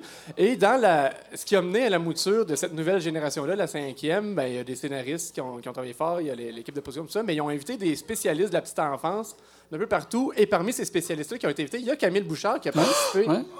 la- Mais très modestement, j'ai fait, deux séances de, de, de remue-ménage avec euh, cette bande-là qui est formidable. là. Et, et franchement, euh, on, a- on a visionné beaucoup, beaucoup, beaucoup de segments. Et on devait faire un choix, euh, étant donné la nouvelle génération d'enfants euh, euh, qu'on a maintenant. quels sont les segments qu'on abandonnerait, ceux qu'on garderait, etc. Mais c'était fascinant parce que là, il y avait toutes sortes d'analyses, de, comparaisons entre les générations d'enfants, qu'est-ce qu'ils voyaient maintenant, bon, etc. Et, et moi, j'avais jamais vu le produit final jusqu'à ce que je vois la première émission euh, du retour de Passepartout. J'ai trouvé ça euh, extraordinaire. Et mes petits-enfants, le, le petit dernier, là, qui a deux ans et demi, chantonne désormais Passe-Partout. Puis moi, j'ai comme l'impression de revenir un enfant, de, de, de- de revenir à peu près 30 ans en arrière. C'est comme nostalgique, mais C'est tellement bien fait qu'on on a envie de s'embarquer là-dedans aussi. Euh, Mais les, gens qui sont dans, dans- dans le réseau des CPE me disent que les enfants, désormais, arrivent avec leur, sais, leur chansonnette de passe-partout en CPE, puis ils reprennent ça. Puis... Mais c'est vraiment un grand succès. Mes enfants ont 8, 5 et 3 ans, puis ça, euh, 2 ans, en fait. Bon, en tout cas, cas, on- rendu mettons qu'on arrondit. Oui, puis le, le- le plus vieux est un petit peu gêné, mais, mais il regarde Ben, quand même. C'est ça, c'est comme si c'était peut-être moins cool à l'é- à l'école, mais quand ça joue, il est là, puis il répond à la télé. On n'avait jamais vu ça euh, Ouais, avant. ouais, ça euh, non, c'est vraiment fascinant. Il y a eu des changements, par contre. Oui, Je sais ben, pas s'il y en a qui ont remarqué, mais Fardoche est très différent. Oui. Il n'y a plus de moustache. il n'y a plus de moustache. Il n'est plus mort. Il n'est plus mort. Vit- Puis il répond aux critiques en même temps. Ouais. Vu de l'intérieur, passe-partout, là, euh, en fait, c'est pas une simple émission pour enfants. C'est- Il n'y a, pas un détail qui est laissé au hasard. Tout est pensé. C'est une émission éducative. Le Oui. but, c'est vraiment d'apprendre des choses puis que ce soit un moment qui n'est pas, qui est pas abrutissant comme la moyenne des émissions qu'on peut trouver sur Netflix pour nos enfants. Non, ça, c'est ben c'est un modèle d'apprentissage ludique avec en même temps de. de- il, y a, il y a de la pédagogie très euh, explicite là-dedans aussi. là. Tu, sais, tu- tu pointes une lettre, tu la répètes, tu- tu- bon, les, erreurs sont soulignées, on recommence, etc. Euh, non, il y, a, il y a beaucoup, beaucoup, beaucoup d'expertise en pédagogie derrière tout ça, avec euh, l'approche qui a été développée dans les années 60 aux États-Unis autour du jeu puis euh, de l'apprentissage par le jeu. Comment s'appelle? Il a- la conceptrice actuelle ou la, la la coproductrice actuelle de l'émission, c'est une psychologue du développement qui est formidable puis qui, qui est attentive à tous les petits détails. Mais, mais voilà. Je vais vous faire euh, écouter un extrait de Marie Ekel, qui était Oui. l'interprète originale de Passe-Partout. Marie Eichel? Ekel. Je vais écouter un extrait, j'aimerais savoir votre réaction après ça. C'est- tiré d'un documentaire là, où elle parle là, de plusieurs années plus tard, évidemment, là, de, de l'importance des émissions euh, éducatives. On peut-tu arrêter d'haïr ça puis de trouver ça plate, des émissions pédagogiques? Les adultes qui parlent de ça, là, c'est des adultes nono qui haïssent ça apprendre, eux autres. Ben, qui restent dans leur ignorance crasse puis qui laissent les enfants apprendre. Mais, euh, les- Et quand ça sort de la bouche de passe-partout, là, ça vient comme nous chercher. On fait Hi! Ouais, c'est comme toute une voix maternelle pour nous. Ouais, mais en même temps, il y a quelque chose de fascinant avec, avec le phénomène de passe-partout, c'est que les 750 000 de codes d'écoute à première émission, là, c'était la majorité des adultes. Hein? Et, et qui revivaient leur expérience de- de- de- d'enfant, mais en même temps, qui, on, trouve, on, on trouve un plaisir. à- moi, je me suis assis l'autre jour avec euh, un de, un de mes petits-enfants, là, puis j'ai pas décroché. C'est fabuleux parce que ça vient nous chercher. euh, À quel point c'est important pour, pour vous, de, à votre avis, là, d'avoir une émission comme celle-là au Québec pour les enfants? Ben, je sais pas. Je sais, je sais vraiment pas. Moi, j'aurais parié que ça C'est une autre question, Francis? Je Non, mais, sais pas. non, mais, non, mais j'aurais parié que ça marchait pas. Tu sais, Ok. j'a- J'avais, j'avais vraiment une crainte que ça ne marche pas parce que je me suis dit, ah, les enfants gros. sont dans, sont dans d'autres univers, ils sont dans les CPE où ils font beaucoup, beaucoup d'activités de- de- d'apprentissage. Euh, ils vont arriver à la maison, on va voir faire d'autres choses. Mais non, ça, marche. Et, je ne sais pas, il y, a- du rêve là-dedans. On, échappe à la réalité. Beaucoup dans Passe-Partout, puis en même temps, on est raccroché à la réalité. C'est une formule qui est, magique pour les enfants parce que la, créativité que l'enfant peut continuer. Il y, a- de la production de, l'enfant là-dedans. Tu, peux continuer des fois, tu peux continuer les scènes, continuer les phrases. A- les scènes où il n'y a pas de mots. Tu sais, où les enfants mangent une pomme. sais. non, mais c'est. Moi, je, moi, je dis, ah non, on va- celle-là, on va- ce segment-là va s'en débarrasser. Mais c'est c'est de, de la méditation.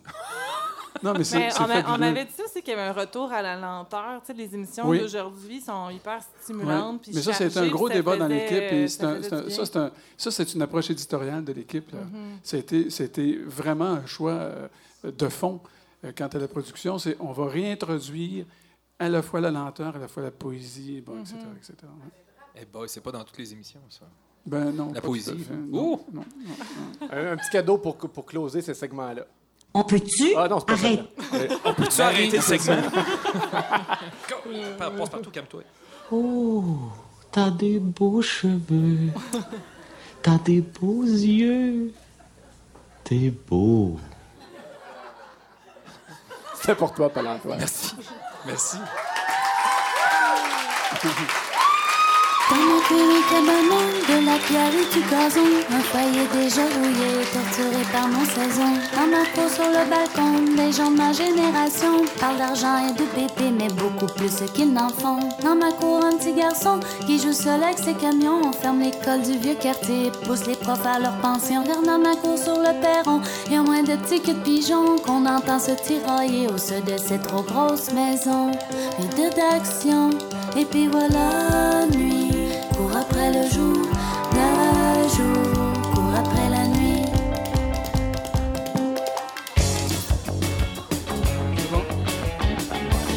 Qu'en pensez-vous? C'est le moment de discussion de notre émission, pas parce qu'on se prive depuis que c'est commencé, mais on veut comme euh, vider la question de la partisanerie qui est le thème central de Ça notre émission aujourd'hui. Camille, vous êtes, euh, vous avez été député du Parti québécois, on l'a dit. C'est beau un prénom avec le vous, hein, c'est romantique. Ouais, oui, je pense que ça, ça nous définit bien. Ça définit notre Qu'à la fin d'émission, on pourrait se tutoyer. C'est comme la conclusion. Euh, vous avez beau avoir été député et très lié au Parti québécois, ça ne vous a pas empêché de participer au congrès de fondation d'Option nationale que Jean-Martin Hossan a fondé euh, quelques années Mhm. euh, après votre départ de la politique. Mhm. Euh, vous vous privez pas pour souligner sur les médias sociaux, notamment les bons coups de Catherine Dorion qui est à Québec solidaire. Mhm. Euh, et vous m'avez même raconté, puis j'aimerais ça qu'on l'entende, mais que quand vous avez remis votre démission à titre de député, il y a Jean Charest qui est intervenu. Ouais. Et, ben, alors là, je me souviens plus exactement où il était dans le monde, mais il était à une conférence mondiale. Et le téléphone sonne, puis il dit Allô, c'est Jean. Moi, je dis Jean. Si ça avait été Paul-Antoine, ça aurait été plus simple. Euh, Oui, peut-être, je sais pas. Mais il dit Jean Charest, ah bon? Et il dit Écoute, il dit, je viens d'apprendre que tu avais démissionné. J'ai dit Ben oui. Ben, il dit Tu en as profité pour faire des mauvais coups pendant que je n'étais pas là. Et c'est- super sympathique. hein, et ça, c'est une vie qu'on ne soupçonne pas. Euh, L'amitié, la cordialité, euh, la capacité de lier des liens de sympathie puis de coopération entre des, entre les membres de partis qui, qui ont, l'air toujours à, à- à- à couteau tiré sur la place publique. Là. Euh, il y a des espaces de non-partisanerie dans la vie politique, notamment dans les commissions parlementaires. Euh, François, vous en parler. Les commissions parlementaires, un député, là, c'est un législateur. La job d'un député, là, la première, là, c'est de- d'adopter des lois. Proposer des amendements. Oui, mais il y a plein de trucs. Mais, tu sais, mais il y a 125 personnes qui sont élues là, au Québec pour adopter des lois. Alors, si tu prends ça au sérieux, bien, cette plateforme-là de- de- d'études des projets de loi en commission parlementaire, dans le détail des articles, etc., que ça a l'air très monotone. Là, tu es insomniaque, là, tu, prends ça durant la nuit, tu es correct, là, tu règles ton problème. Mais, mais c'est la partie la plus, euh, la moins partisane de la vie politique, euh, la plus, à mon avis, féconde de la vie. Moi, je me rappelle, Marguerite Delille, qui était ministre déléguée à la protection de la jeunesse à l'époque, a réformé la loi de la protection de la jeunesse en 2005. Puis, euh, elle me demandait mon avis très souvent. Euh, il y a- il y, a plein d'exemples qu'on peut citer comme ça où le- les- les- il y a des échanges importants. Est-ce que la partisanerie est un mal nécessaire? Parce que, tu sais, il y a l'édito Oui. de Geneviève, tantôt, qui a soulevé plein, plein de, de- de facettes intéressantes à ce débat-là, mais Mais on, on pourrait peut-être pas fonctionner sans parti. Là. Moi, ça serait. euh, il y a des fois où on, on s'en passerait. Mais, mais il y a des périodes dans la vie politique du Québec récentes. là. Moi, je ne suis pas un historien, mais j'ai- j'étais un- on appelle ça en anthropologie un observateur participant. là. Mais, mais tu, tu regardes ce qui s'est passé depuis les années 60 au Québec. Il y a eu de grandes périodes où si on n'avait pas eu de partisanerie, c'est-à-dire de rassemblement autour d'un parti politique qui cristallise la pensée puis qui va porter ça dans, un élan dans- intempestif dans la population puis qui amène la population avec elle, on n'aurait pas eu la Révolution tranquille. On n'aurait pas eu non plus tout cet élan autour de la souveraineté. Euh, on n'aurait certainement peut-être pas eu le développement de l'hydroélectricité comme on l'a connu non plus. Donc, il y a- une dans certaines alors que les partis politiques sont créatifs et qu'on on- on bascule dans notre, dans notre histoire de développement, les partis, poli- les partis politiques ont été très importants pour nous amener ailleurs. Et, et là, ça prend vraiment beaucoup de solidarité puis de, de, solidité autour d'une idée. Euh, mais à un moment donné, les partis politiques deviennent corporatistes. Ils défendent les droits acquis. Ils défendent le pouvoir, leur accès au pouvoir, parce qu'on tombe dans des périodes de gestion de l'État plutôt que de création de l'État. Et là, ça devient détestable. Mais elle est où la ligne? Pas la ligne de parti, là, mais la ligne entre ce que doit être. Il y a- a pensé André Bretelet. Même pas, mais très bonne.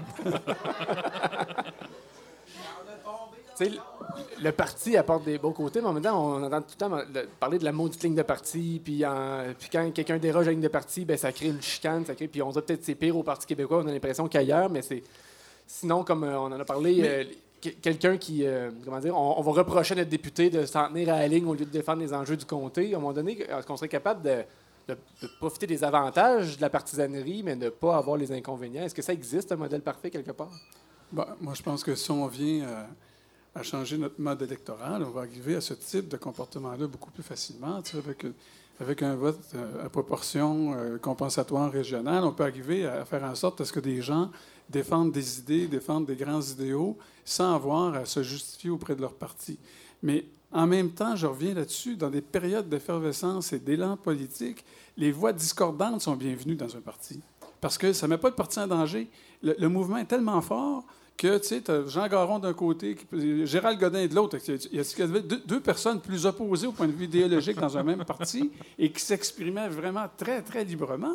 N- Non, on va dire ça. Et ils le faisaient euh, sans aucune gêne et sans que ça gêne le parti. C'est la même D'autres- chose au Parti libéral. Hein? Il y a... Non, non, c'est non, ça. non, mais, non, mais, mais en, même temps, en même temps, on est dans une culture de la détection de, de, de, de la différence et de, de la controverse. Alors, Clairement. Hein? Ben voyons donc. Ça n'a pas de sens, les médias, dès qu'il y a une voix discordante, disent oh, Bisbee au Ouais, PQ, Bisbee donc, à Québec solidaire, Ouais, donc, Bisbee euh, au Parti libéral. Alors ça, c'est le problème avec, euh, avec l'information continue. Ça prend... le- la politique est devenue un théâtre plutôt Ouais. que plus- plus- plutôt qu'un un atelier de création. Là, c'est devenu un théâtre où, ouais, c'est ça. Où si tu joues pas le rôle à la lettre, on vient souligner un caractère gras. on on- euh, alors, et, et ça, c'est néfaste. Il n'y a plus personne qui ose ou, ou quasiment. Catherine, là, Catherine elle ose beaucoup. mais Catherine mais- Fournier. qui- euh, ben, et aussi, aussi mais, mais elle est sortie du parti. tu Ouais. vois. Mais Mais bon. la- depuis que la télé est arrivée au Salon Bleu, il y a une différence. Alors, moi, aussi. moi, euh, ben, le Salon Bleu, c'est- malheureusement la seule fenêtre qu'on devrait fermer sur le Parlement. Tu sais, moi, je, La période de questions. là. ben, ça n'a pas de bon sens. Euh, c'est ridicule, hein? ben, Monsieur vois- le Président, il est patient. Ouais, ben, Monsieur le Président, j'aimerais savoir pourquoi le ministre a fait ça. Puis là, Monsieur le Président, il donne la parole au ministre. Puis là, le ministre, Ouais. il répond pas, mais le président, il choque pas. Ouais. Il devrait Mais- choquer, dire Hey, il a posé telle question, réponds. bon, c'est un jeu de rôle. Hein. Alors, c'est pas drôle, en tout cas. Non, non, non, c'est pas drôle. Mais c'est vraiment, mais c'est vraiment un jeu de, c'est vraiment un jeu de rôle parce que, euh, tu vois, ce, qui se passe au, au Salon Bleu, c'est scripté. Euh, à 7 heures le matin, tu as une réunion du parti de l'opposition autour de tous les, des titres de journaux, là, et tout le monde dit, OK, quelles questions on pose ce matin pour les clencher? C'est ça, là, le scéna- c'est vrai, c'est c'est ça le scénario. C'est constructif. Et de l'autre côté, il y a des gens qui écrivent des cartes au ministre pour comment répondre à euh, cette question venimeuse qui va venir de l'autre côté. Alors, tout ça est scripté. Et euh, moi, quand j'ai donné ma démission, j'ai rencontré à l'époque le secrétaire général de l'Assemblée nationale dans son bureau parce que c'est ça la procédure. Tu arrives avec ta lettre, tu dis, Monsieur le secrétaire, je quitte l'Assemblée nationale. Et il m'avait dit, assis-toi, Camille. Euh, pour la première fois qu'il me tutoyait d'ailleurs depuis toutes ces années. Même nous, on n'ose pas. Ça va, ça va venir, prend sept ans. Mais. Je reviendrai. Mais euh, il m'avait dit euh, je, je quitte en septembre aussi. Lui, il, il arrivait, il arrivait une période. Il aurait pu renouveler son mandat parce que je n'en peux plus. J'ai vu la, la démocratie publique, l'image de la démocratie se détériorer avec l'arrivée des caméras.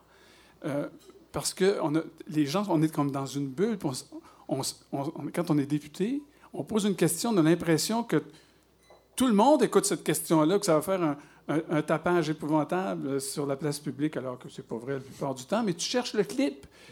Parce que dans le brouhaha des médias, de la nouvelle, etc., tout le monde cherche le clip en politique. Et, ce 45 minutes-là est détestable à cause de ça. Et, et on s'est fait une représentation de, de la vie politique qui est malheureuse à cause de ça. Puis, et en même temps, il y a des codes que- auxquels les gens obéissent quasiment servilement, puis des fois heureusement. Comme par exemple, les codes avec tes adversaires politiques, euh, c'est pas mal plus facile qu'avec tes compagnons politiques. Les codes avec tes adversaires sont très, très, très bien. Tu, tu- sais comment te comporter avec un adversaire politique. Avec les gens qui t'entourent dans le même parti, tu ne sais pas. Il n'y a, rien- y a rien de prescrit là-dedans, parce que tout le monde veut avoir une influence sur euh, ce qui va se passer dans la scène, politique dans laquelle il habite, alors que ton adversaire politique, si tu veux avoir une écoute et si tu veux avoir un impact sur ce qu'il pense, il faut que tu le respectes. Il faut que tu le respectes. Si tu ne le respectes pas, tu n'as aucune euh, expérience d'opposition, euh, d'un membre d'opposition, tu n'as aucune influence. Il ne t'écoutera pas. C'est dommage. Oui, mais c'est possible. Mm. Mais il faut changer des. Il faut, il faut changer des. Et, et- et je pense qu'on a acheté ça aussi dans la population, cette idée que la politique, c'était du crépage de chignon, euh, qu'il y avait une cristallisation obligée des opinions et que euh, la collaboration entre les partis politiques, c'était de la denrée rare. Puis là, on, on se fait des héros puis des héroïnes qui le font, mais c'est- ça devrait être la norme. Exact. Ouais. Merci. Oh, Paul-Antoine, un petit cadeau pour terminer. Non, c'est pas un cadeau pantoute. pas Au contraire, c'est du patrimoine. Moi, je, je tiens à dire que je suis moi-même un, un transfuge, euh, Francis. Oui, dans quelle catégorie? Oui, c'est ça, j'ai un rat ou. J'ai ici ma, Moi, c'est je- ma carte du Parti libéral euh, du Québec, qui expire, euh, qui expira en 2004. J'ai ici ma, ma carte du Parti québécois, hein, qui, qui expirait en 2009, euh, qui m'avait été vendue par Jean-Paul Bordelot, ici présent. Ils ne sont pas concomitants. hein. Et j'ai ici ma, ma carte du Parti Québec solidaire qui expirait en 2014. Alors, je suis une T'es expiré. guidoune. Euh, Une guidoune expirée. Où aller la carte de la CAQ? la carte de la CAQ. C'est ça. Mais euh, non. Chacune de ces cartes a une petite histoire, là, c'est important, mais euh, je, je ne la raconterai pas. Mais je tiens à dire que euh, la carte du Parti libéral m'avait été payée par le parti lui-même. C'est bien fait, hein? Et qui m'avait donné 50 pièces pour que j'aille assister à- au congrès des jeunes libéraux en 2004. Ça n'existe pas, ça. C'était des la jeunes fois libéraux. où, avec euh, ma barbe et mes petites lunettes rondes, il y avait quelqu'un qui m'avait crié John est mort je, je sais, il est mort le 8 décembre 80, mais je- j'avais pas compris pourquoi il m'avait crié ça après. C'est un militant. C'est un militant. J'imagine qu'il avait voté des amendements. Moi, j'en avais voté beaucoup, tellement que la présidente des jeunes libéraux m'avait dit C'est possible de laisser la parole aux autres? Ma carrière libérale s'est terminée à ce Tant qu'à te faire moment-là. payer une carte, tu vas te gâter. Oui, As-tu changé de lunettes? j'avais eu peur. Ben, j'ai- ils sont rendus carrés maintenant. Depuis que les lunettes rondes sont à la mode, il a changé. Mais je veux dire, Paul-Antoine, que t'es mon libéral préféré de- depuis les scandales qui touchent Nathalie Normando.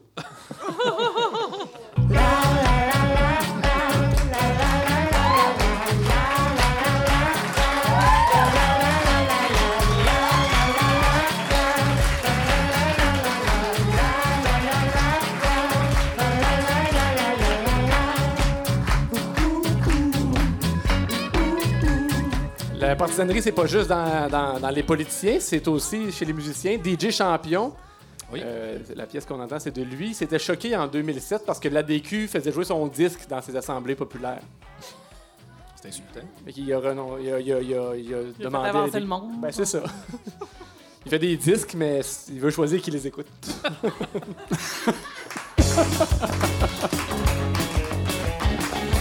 Le moment anti-radio. C'est à l'autre page. Euh, c'est pas tant anti-radio comme d'habitude aujourd'hui, c'est plus une chronique télévision, donc c'est ben, c'est anti-radio dans le sens télé, anti ah, ben, ou c'est peut-être anti-télé aussi parce qu'on va parler d'unité 9. Oui. Euh, le 26 mars dernier, vous n'êtes pas sans savoir que c'était la grande finale d'Unité 9. Euh, la grande finale que j'attendais depuis longtemps parce que je suis comme une victime d'Unité 9. J'étais comme pris dans le tordeur. J'étais tanné depuis des années, sauf que je, je voulais savoir ce qui allait se passer, si, si Marie allait enfin euh, sortir son histoire puis tout ça. Fait que je me Fait que suis là, ta- t'es libéré. c'est ça, je me suis tapé la, la saison, ben en fait toutes les saisons d'Unité 9 au complet. Et attention, euh, divulgateur, alerte, alerte, là, je vais quand même, euh, j'ai décidé de vous résumer euh, la fin d'Unité 9 Alors, je suis content parce que j'ai pour, pour les personnes qui n'ont pas vraiment envie de se le taper. Donc sinon, euh, bouchez-vous les oreilles un petit peu. Donc j'ai fait un petit montage audio de, qui résume parfaitement bien c'était quoi euh, Unité 9.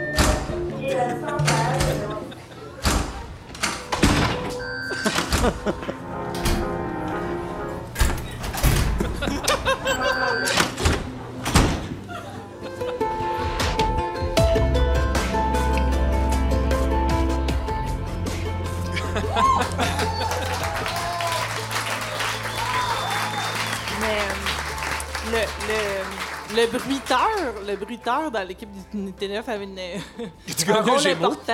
Oui, c'est ça.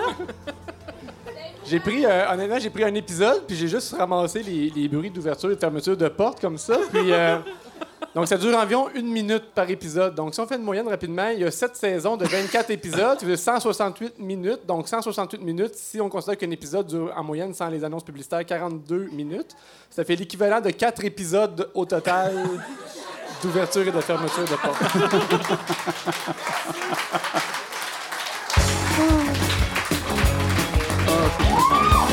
Le P S F S H P I.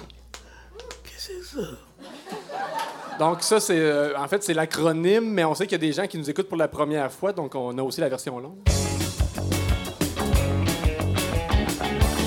Programme de soutien aux finissants en sciences humaines, profil individu.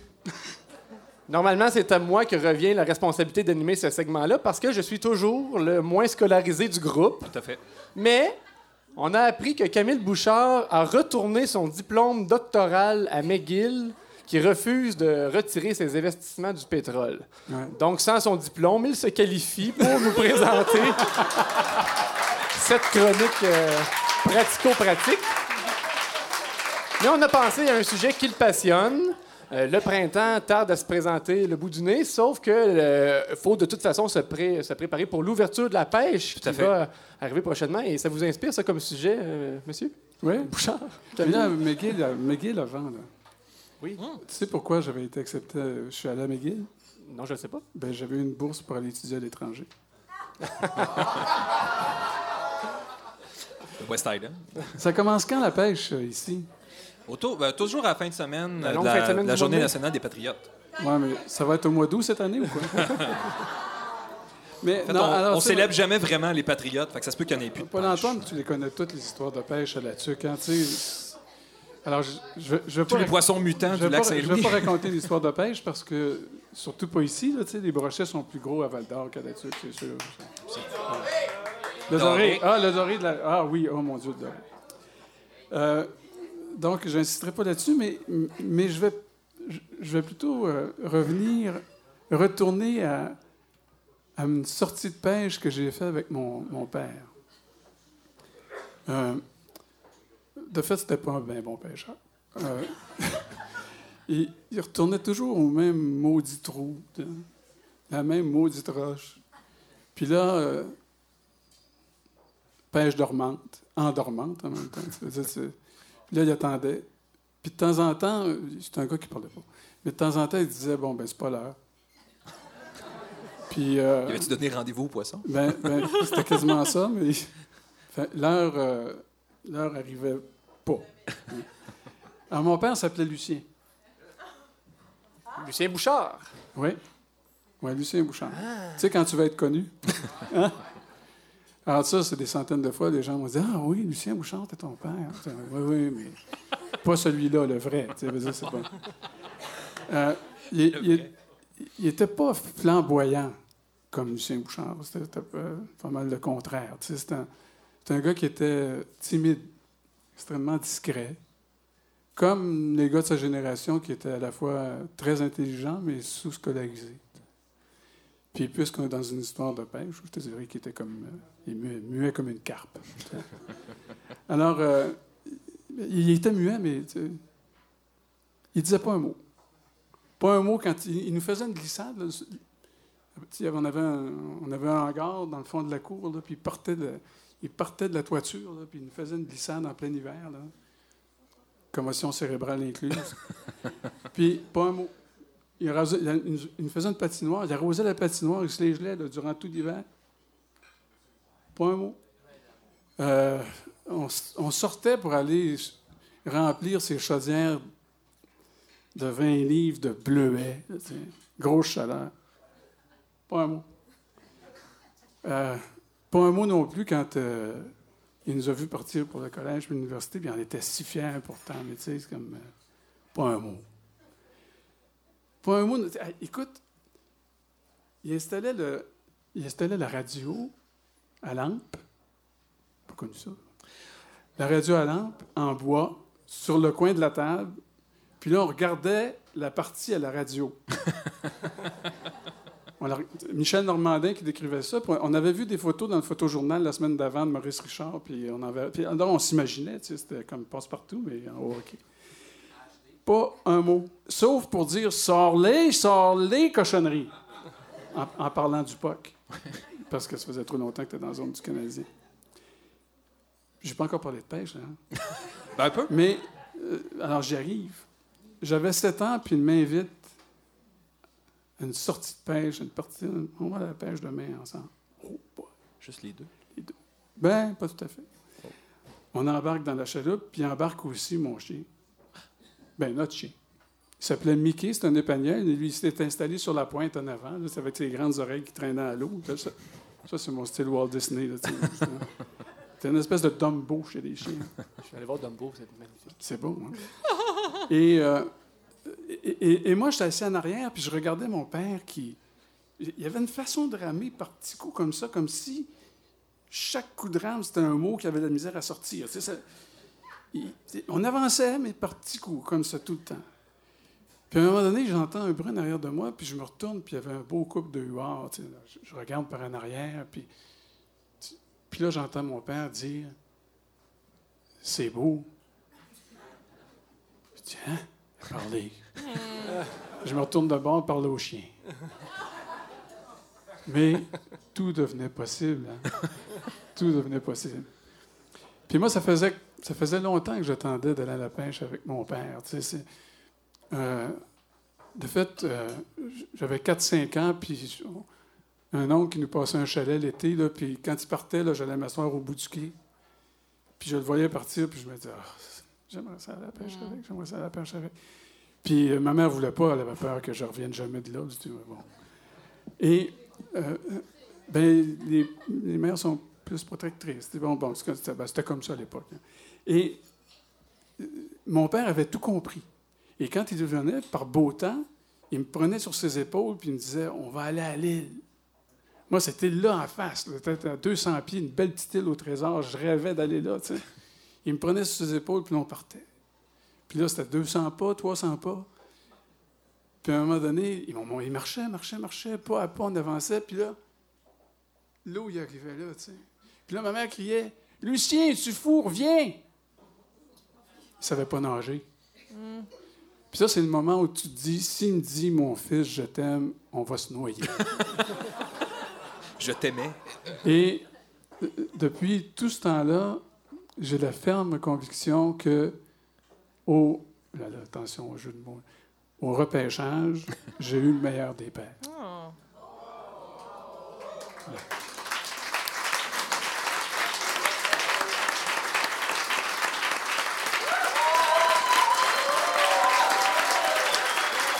Magnifique histoire. Mais comme c'est une chronique euh, pratico-pratique qui vise à donner des conseils, vous auriez sûrement un conseil à donner pour la pêche qui s'en vient? Parler. Oh mon Dieu, mais justement. euh, euh, euh, De pas se licher les Ben, doigts regarde, alors, après avoir si- appâté. Si tu veux faire une bonne pêche pour avoir du plaisir, là, euh, premier conseil, tu vas à la pêche avec quelqu'un qui est bon. Puis avec quelqu'un qui ferme sa gueule. Ah. Camille Bouchard, mesdames et messieurs.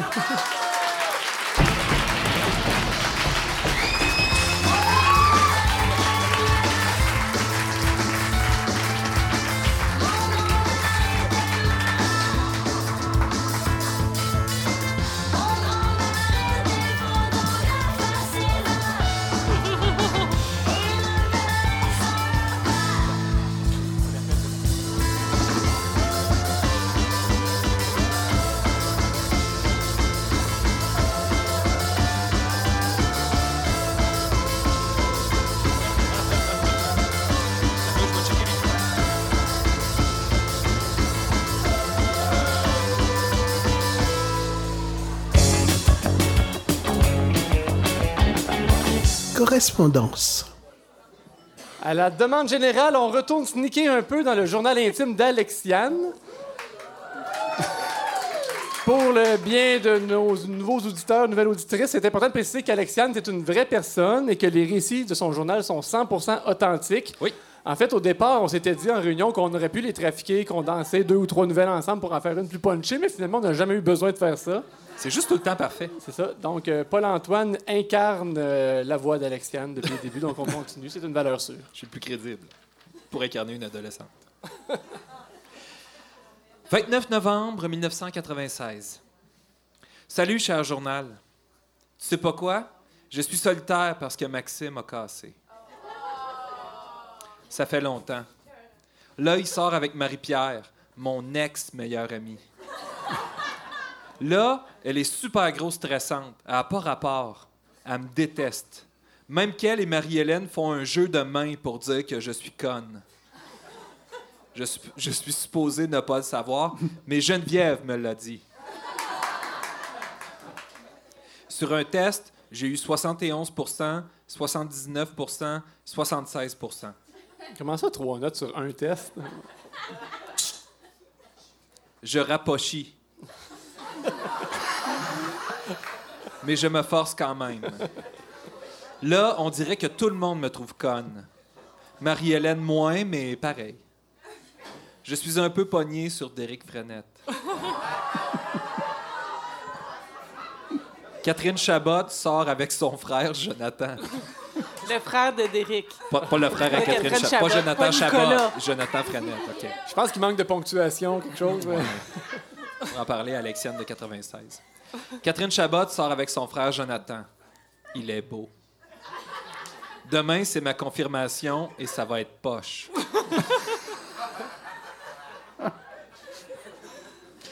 Pierre-Étienne sort avec Chantal. Roxane Constant est une de mes nouvelles amies. Luc est con.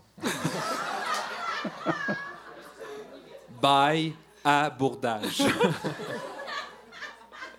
Un peu plus place vous voyez.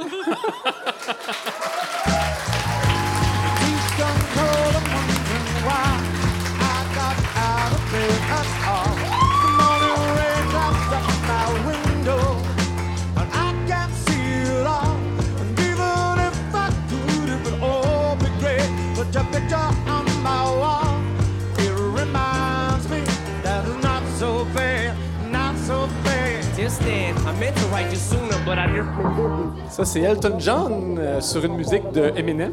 Yeah! Vous le connaissez.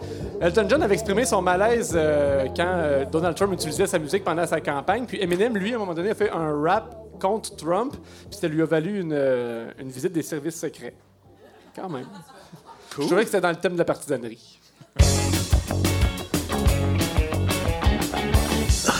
Les cochonneries. On a des surprises de Stéphanie, notre régisseuse, qu'on applaudit. Ouais! Donc, le segment cochonnerie, c'est le moment où on déguste des cochonneries tout en vous rapportant des cochonneries que l'on a trouvées sur Internet. Et aujourd'hui, les cochonneries que l'on mange sont euh, notamment un sac de corn chips barbecue Humpty Dumpty, des chips de maïs. Je suis extrêmement excité. Il y a aussi des, euh, des Power Power, Poppers. Attention, ça, ça- raisin. d'un point de vue auditif, ça va être intéressant.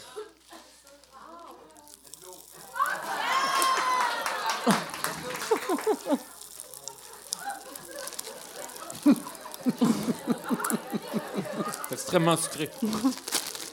Vous, me- Monsieur Bouchard, Est-ce qu'on est obligé? êtes-vous plutôt euh, sucré ou salé? Ah, pas rien du tout aujourd'hui. Ah.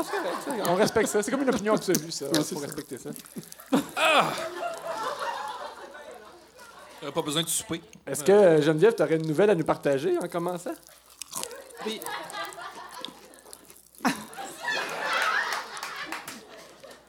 Ça me pétait dans la gorge. En vedette.ca rapporte que Marie-Lou, de trois fois par jour, a fait son mea culpa sur la page Facebook, sur sa page Facebook, au sujet d'une blague qu'elle a fait sur le poids d'Alexandre Champagne. C'est son ex? C'est ça. Pour s'expliquer au public, elle a publié un screenshot de la conversation qu'elle a eue avec son ex sur iMessage. Bienvenue en 2019, tout le monde.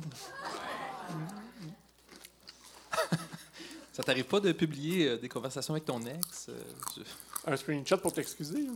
Sur un, un Au- blog de recettes. auprès de gens que tu connais pas? Je peux y aller si tu veux, Paul-Antoine. Euh, Je pense que la tienne est meilleure que la mienne. J'ai l'impression que je continue à pétiller. Qu'est-ce qui se passe? C'est moi, c'est moi. Seigneur, ferme ta bouche. je, suis- je suis para- je suis paranoïe. Je c'est mon cerveau qui, qui fond. ferme ta bouche! On dirait les bruits de porte dans un UT9, ça finit jamais. Tant qu'on n'en fait pas pour quatre épisodes. Bon, Moi, comme fidèle à mes habitudes, je suis retourné scroller euh, le site, euh, le sac de chips du journal, Encore? du Journal de Montréal. Et un article, un titre a attiré mon attention. C'est Voici pourquoi il ne faut pas retenir ses pets et comment ils peuvent sortir par votre bouche. Donc, premièrement, on remercie euh, Québécois World, ça s'appelle plus de même, là, mais de, de nous fournir de l'information comme ça. Important. Bon, l'article, c'est quand même, euh, ça amène un angle assez scientifique. Vous irez lire si ça vous intéresse, là, mais ça explique dans le fait qu'il faut pas retenir ses pets. Puis, on, on savait déjà ça. Mais ce qui est intéressant avec les articles dans le sac de chips, c'est un peu comme sur Wikipédia, c'est que ça t'amène à d'autres lectures. Donc, d'autres, ils me suggèrent aussi à lire, aussi, après le premier paragraphe, là, avant de continuer, à lire aussi Péter sur ses collègues de travail n'est pas de l'intimidation. question que je me pose constamment. Ben, il doit y avoir de la jurisprudence. Tu te rappelles-tu, je, avant, je fais une parenthèse, c'était pas prévu, mais Quand on au- était aux collègues? résidences à Ah, non. Québec, le jeu qu'on avait, là, que si on pétait sa peau de quelqu'un, ça faisait des points. En tout cas, Ben, oui, ben non, ben oui, je m'en rappelle. J'aurais envie de dire, mais tu peux pas aller là. hein? d'un côté, je me demande qui a gagné, mais de l'autre côté, je m'en sac. Ben, je pense que euh, Pierre-Étienne avait gagné parce que dans le fond, il y avait un règlement que c'est- si tu pétais comme dans la bouche, c'était une victoire automatique. Sac, c'est instant win. Ça, Pierre-Étienne, là, c'est celui qui, euh, qui sortait avec Chantal. ça? Oui, dans l'histoire, C'est bon. ça, oui. Je- je- juste que l'histoire soit, soit raccord. Donc, péter sur ses collègues de travail n'est pas de l'intimidation. C'est une vraie nouvelle. C'est qu'il y a un gars en Australie qui a, euh, qui a, qui a lancé une poursuite contre son ex-employeur euh, pour 1,8 million de dollars en, en dommages. Euh, il lui reproche, dans le fond, à son ancien superviseur d'avoir sciemment laissé aller des gaz dans le petit bureau sans fenêtre du plaignant, et ce, à répétition. Mais finalement, il y a un juge qui a tranché puis que ça comptait pas pour de l'intimidation. Vous irez lire la nouvelle si ça vous intéresse. Mais l'autre chose, c'est que le sac de chips me, me suggère aussi une autre lecture. Il y a maintenant un troll nu qui fait des pets brillants à Universal Studios et cela fait réagir la toile. Puis là, c'est encore un autre article qui, qui parle de pets. Mais, On vit dans un monde formidable. Mais tout ça sur le site du Journal de Montréal, quand même. C'est- Moi, je suis contente que Camille Bouchard soit là à Ben, ce moment pour vivre ce moment-là avec. Mais tu vois, Jean Dion, qui était journaliste au Devoir, disait tout ce chemin parcouru depuis l'Amib pour ça. Ouais. pour ça. C'est ça. Moi, ma cochonnerie implique Mathieu Boccoté. Je l'avais annoncé. Mathieu Boccoté qui dit Soyons clairs. Pour le Québec, non, je ne prendrai pas sa voix. Essayez pas, je ne l'imiterai pas. Soyons clairs, pour le Québec, la bataille de la laïcité est la plus importante bataille depuis le référendum de 95. Il s'agit d'affirmer la laïcité. Il s'agit aussi de sortir du multiculturalisme canadien. Nous défions le régime de 82. Nous n'avons pas le droit d'échouer. Dans le sac de chips? C'était pas dans le sac de chips. Non, non, c'était un statut Facebook qu'il a fait. Puis j'essaye de me sentir impliqué par ce qu'il dit, puis je suis pas capable. Je suis pas capable. Je lis ça, puis je dis la bataille de la laïcité. À quel moment il s'est senti menacé, lui, parce que l'État québécois était pas laïque?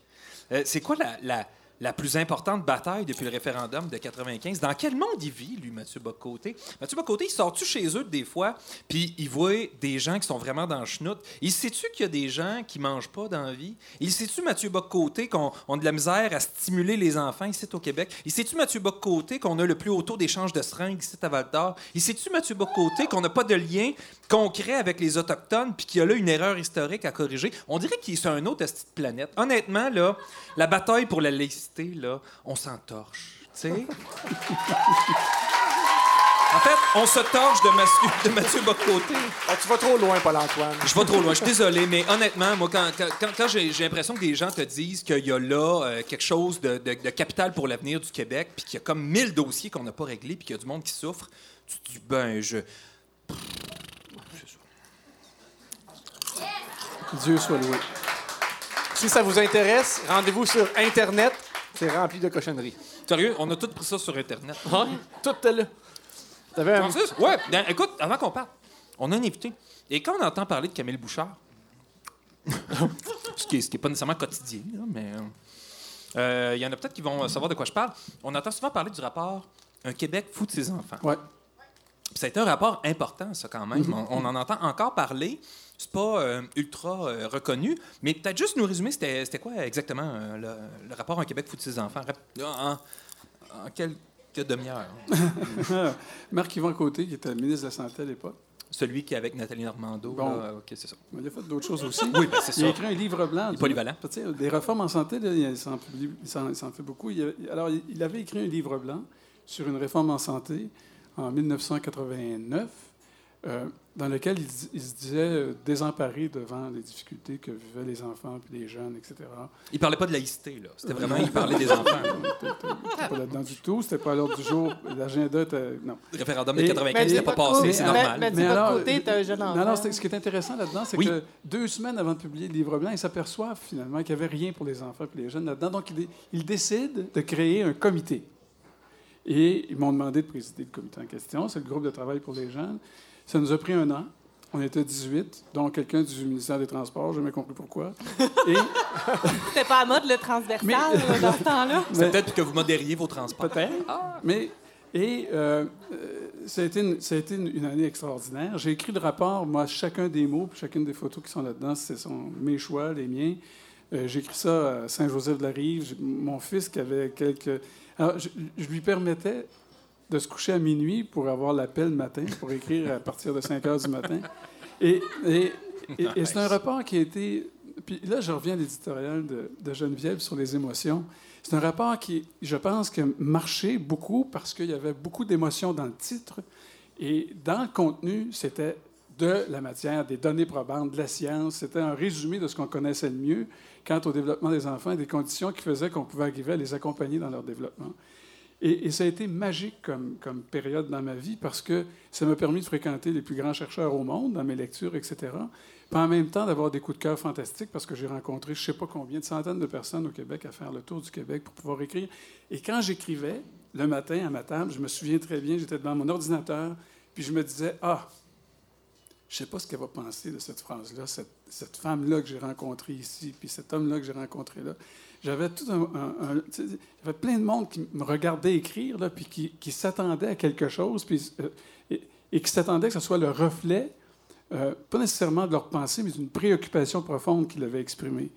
Et, franchement, ça a été euh, un outil qui nous a vraiment très bien servi, je pense. Ben, Diriez-vous Mais- que ça a été tabletté ou si ça ah, a donné, ça a donné non, non, non, ça n'a pas été tabletté, mais c'est comme n'importe quel rapport. D'abord, il y, a, il y a une période d'incubation. Ça a pris une- à peu près 7 à 8 ans avant que la première disposition soit adoptée par l'Assemblée nationale inspirée par le rapport. Mais je rencontre encore des gens qui s'en servent, euh, ou dans leur enseignement, ou dans les services sociaux, ou en santé, peu importe. et des parlementaires qui s'en servent aussi. Alors non, non, non, c'était... euh, mais le mérite revient, à mon avis, à à la science. Euh, le mérite revient... On la salue. Oui, en La effet. science, la science n'est pas partisane. Euh, non, non, mais elle peut l'être. hein. Aux États-Unis, Ouais. les partis Oui. politiques ont leurs scientifiques. Puis, euh, et euh, la science, euh, en même temps, euh, revient au terrain parce qu'il y avait des expériences au Québec, puis il continue d'en avoir des, des fantastiques d'innovateurs dans le domaine de l'éducation, de la pédagogie, du développement du jeune enfant. Les femmes, surtout, qui, dans les années 60, euh, sont battues pour avoir des garderies populaires. 63 à l'époque, garderies populaires, menées par des femmes. Et ce qu'on a vu là, dans la déclinaison des recommandations du rapport avec euh, le réseau des centres de la petite enfance, c'est une rencontre qui est absolument fascinante entre ce qu'on connaissait de mieux dans la science et ce qu'on connaissait de mieux dans l'engagement des citoyens autour du développement de leurs enfants à cause des femmes au Québec. Et, et, et, et bien voilà. Est-ce que je peux me permettre, euh, Camille, de, de vous demander de, de dédicacer mon exemplaire d'un Québec fou de ses enfants? Ah, mais certainement. Merci. Ah, c'est fabuleux. Juste montrer aux gens qui sont ici présents, on pourrait peut-être mettre ça sur notre page Facebook, mais il y a, il y a un mot du. euh, il y a le mémo au ministre qui, qui est introduit par une photo du jeune Camille ici. Alors, oui, c'est parce qu'on avait pris l'engagement entre nous qu'il n'y aurait pas d'adultes, qu'il n'y aurait pas de photos autrement que d'enfants dans le rapport, à moins qu'ils soient accompagnés d'un adulte. Alors, quand le, le cabinet nous a demandé une photo, ma photo pour accompagner le rapport, j'ai envoyé cette photo-là. S'il y a des gens qui souhaitent le consulter, ils pourront toujours me- sais, il y a du entrer en contact avec Il y a moi. des femmes qui se font signer ses seins par Éric Lapointe, mais toi, tu fais signer tes rapports. Je fais signer, Euh, je fais signer mes copies de rapports ben oui, d'il y a c'est ça, 30 ans. mais ça, ça te représente tellement. Ah, l'autre, ah, ben écoute, c'est ça. Je veux dire, c'est pas geek, c'est pas nerd, je sais pas c'est quoi. C'est comme. euh, ouais. C'est toi. On, on fait, euh, on fait des, des- des exercices de Martel, force, là. faiblesse, limite, opportunité euh, la fin de semaine. Fait que c'est ça. Fait que voilà, merci. euh, merci Camille Bouchard, Merci bien. Merci bien. C'est vraiment chouette. C'était un plaisir de t'avoir avec nous. Ah! Camille Bouchard, mesdames et messieurs.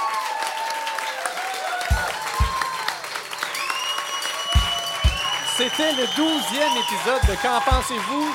Suivez-nous sur Facebook à qu'enpensez-vous.com ou sur votre application balado préférée. Merci encore une fois à notre invité Camille Bouchard. Merci bien. Merci. Cet épisode vous a été présenté par Adama Productions. Merci aussi à nos partenaires majeurs, la Société Saint-Jean-Baptiste de la témiscamingue Air Québec et la microbrasserie Le Prospecteur. À la narration, Violette Lévy. Merci à Bernard Boulanger et le Carabine pour l'image sonore. Merci à François Lachapelle à la technique. À la régie, Stéphanie Poitreil, Sophie de Carufel, Karine Murphy à la billetterie et à l'accueil. Merci à mes deux chéris, Geneviève Bellan et Paul-Antoine Martel. Et à vous, beau public, merci. Mesdames et messieurs, Francis Murphy.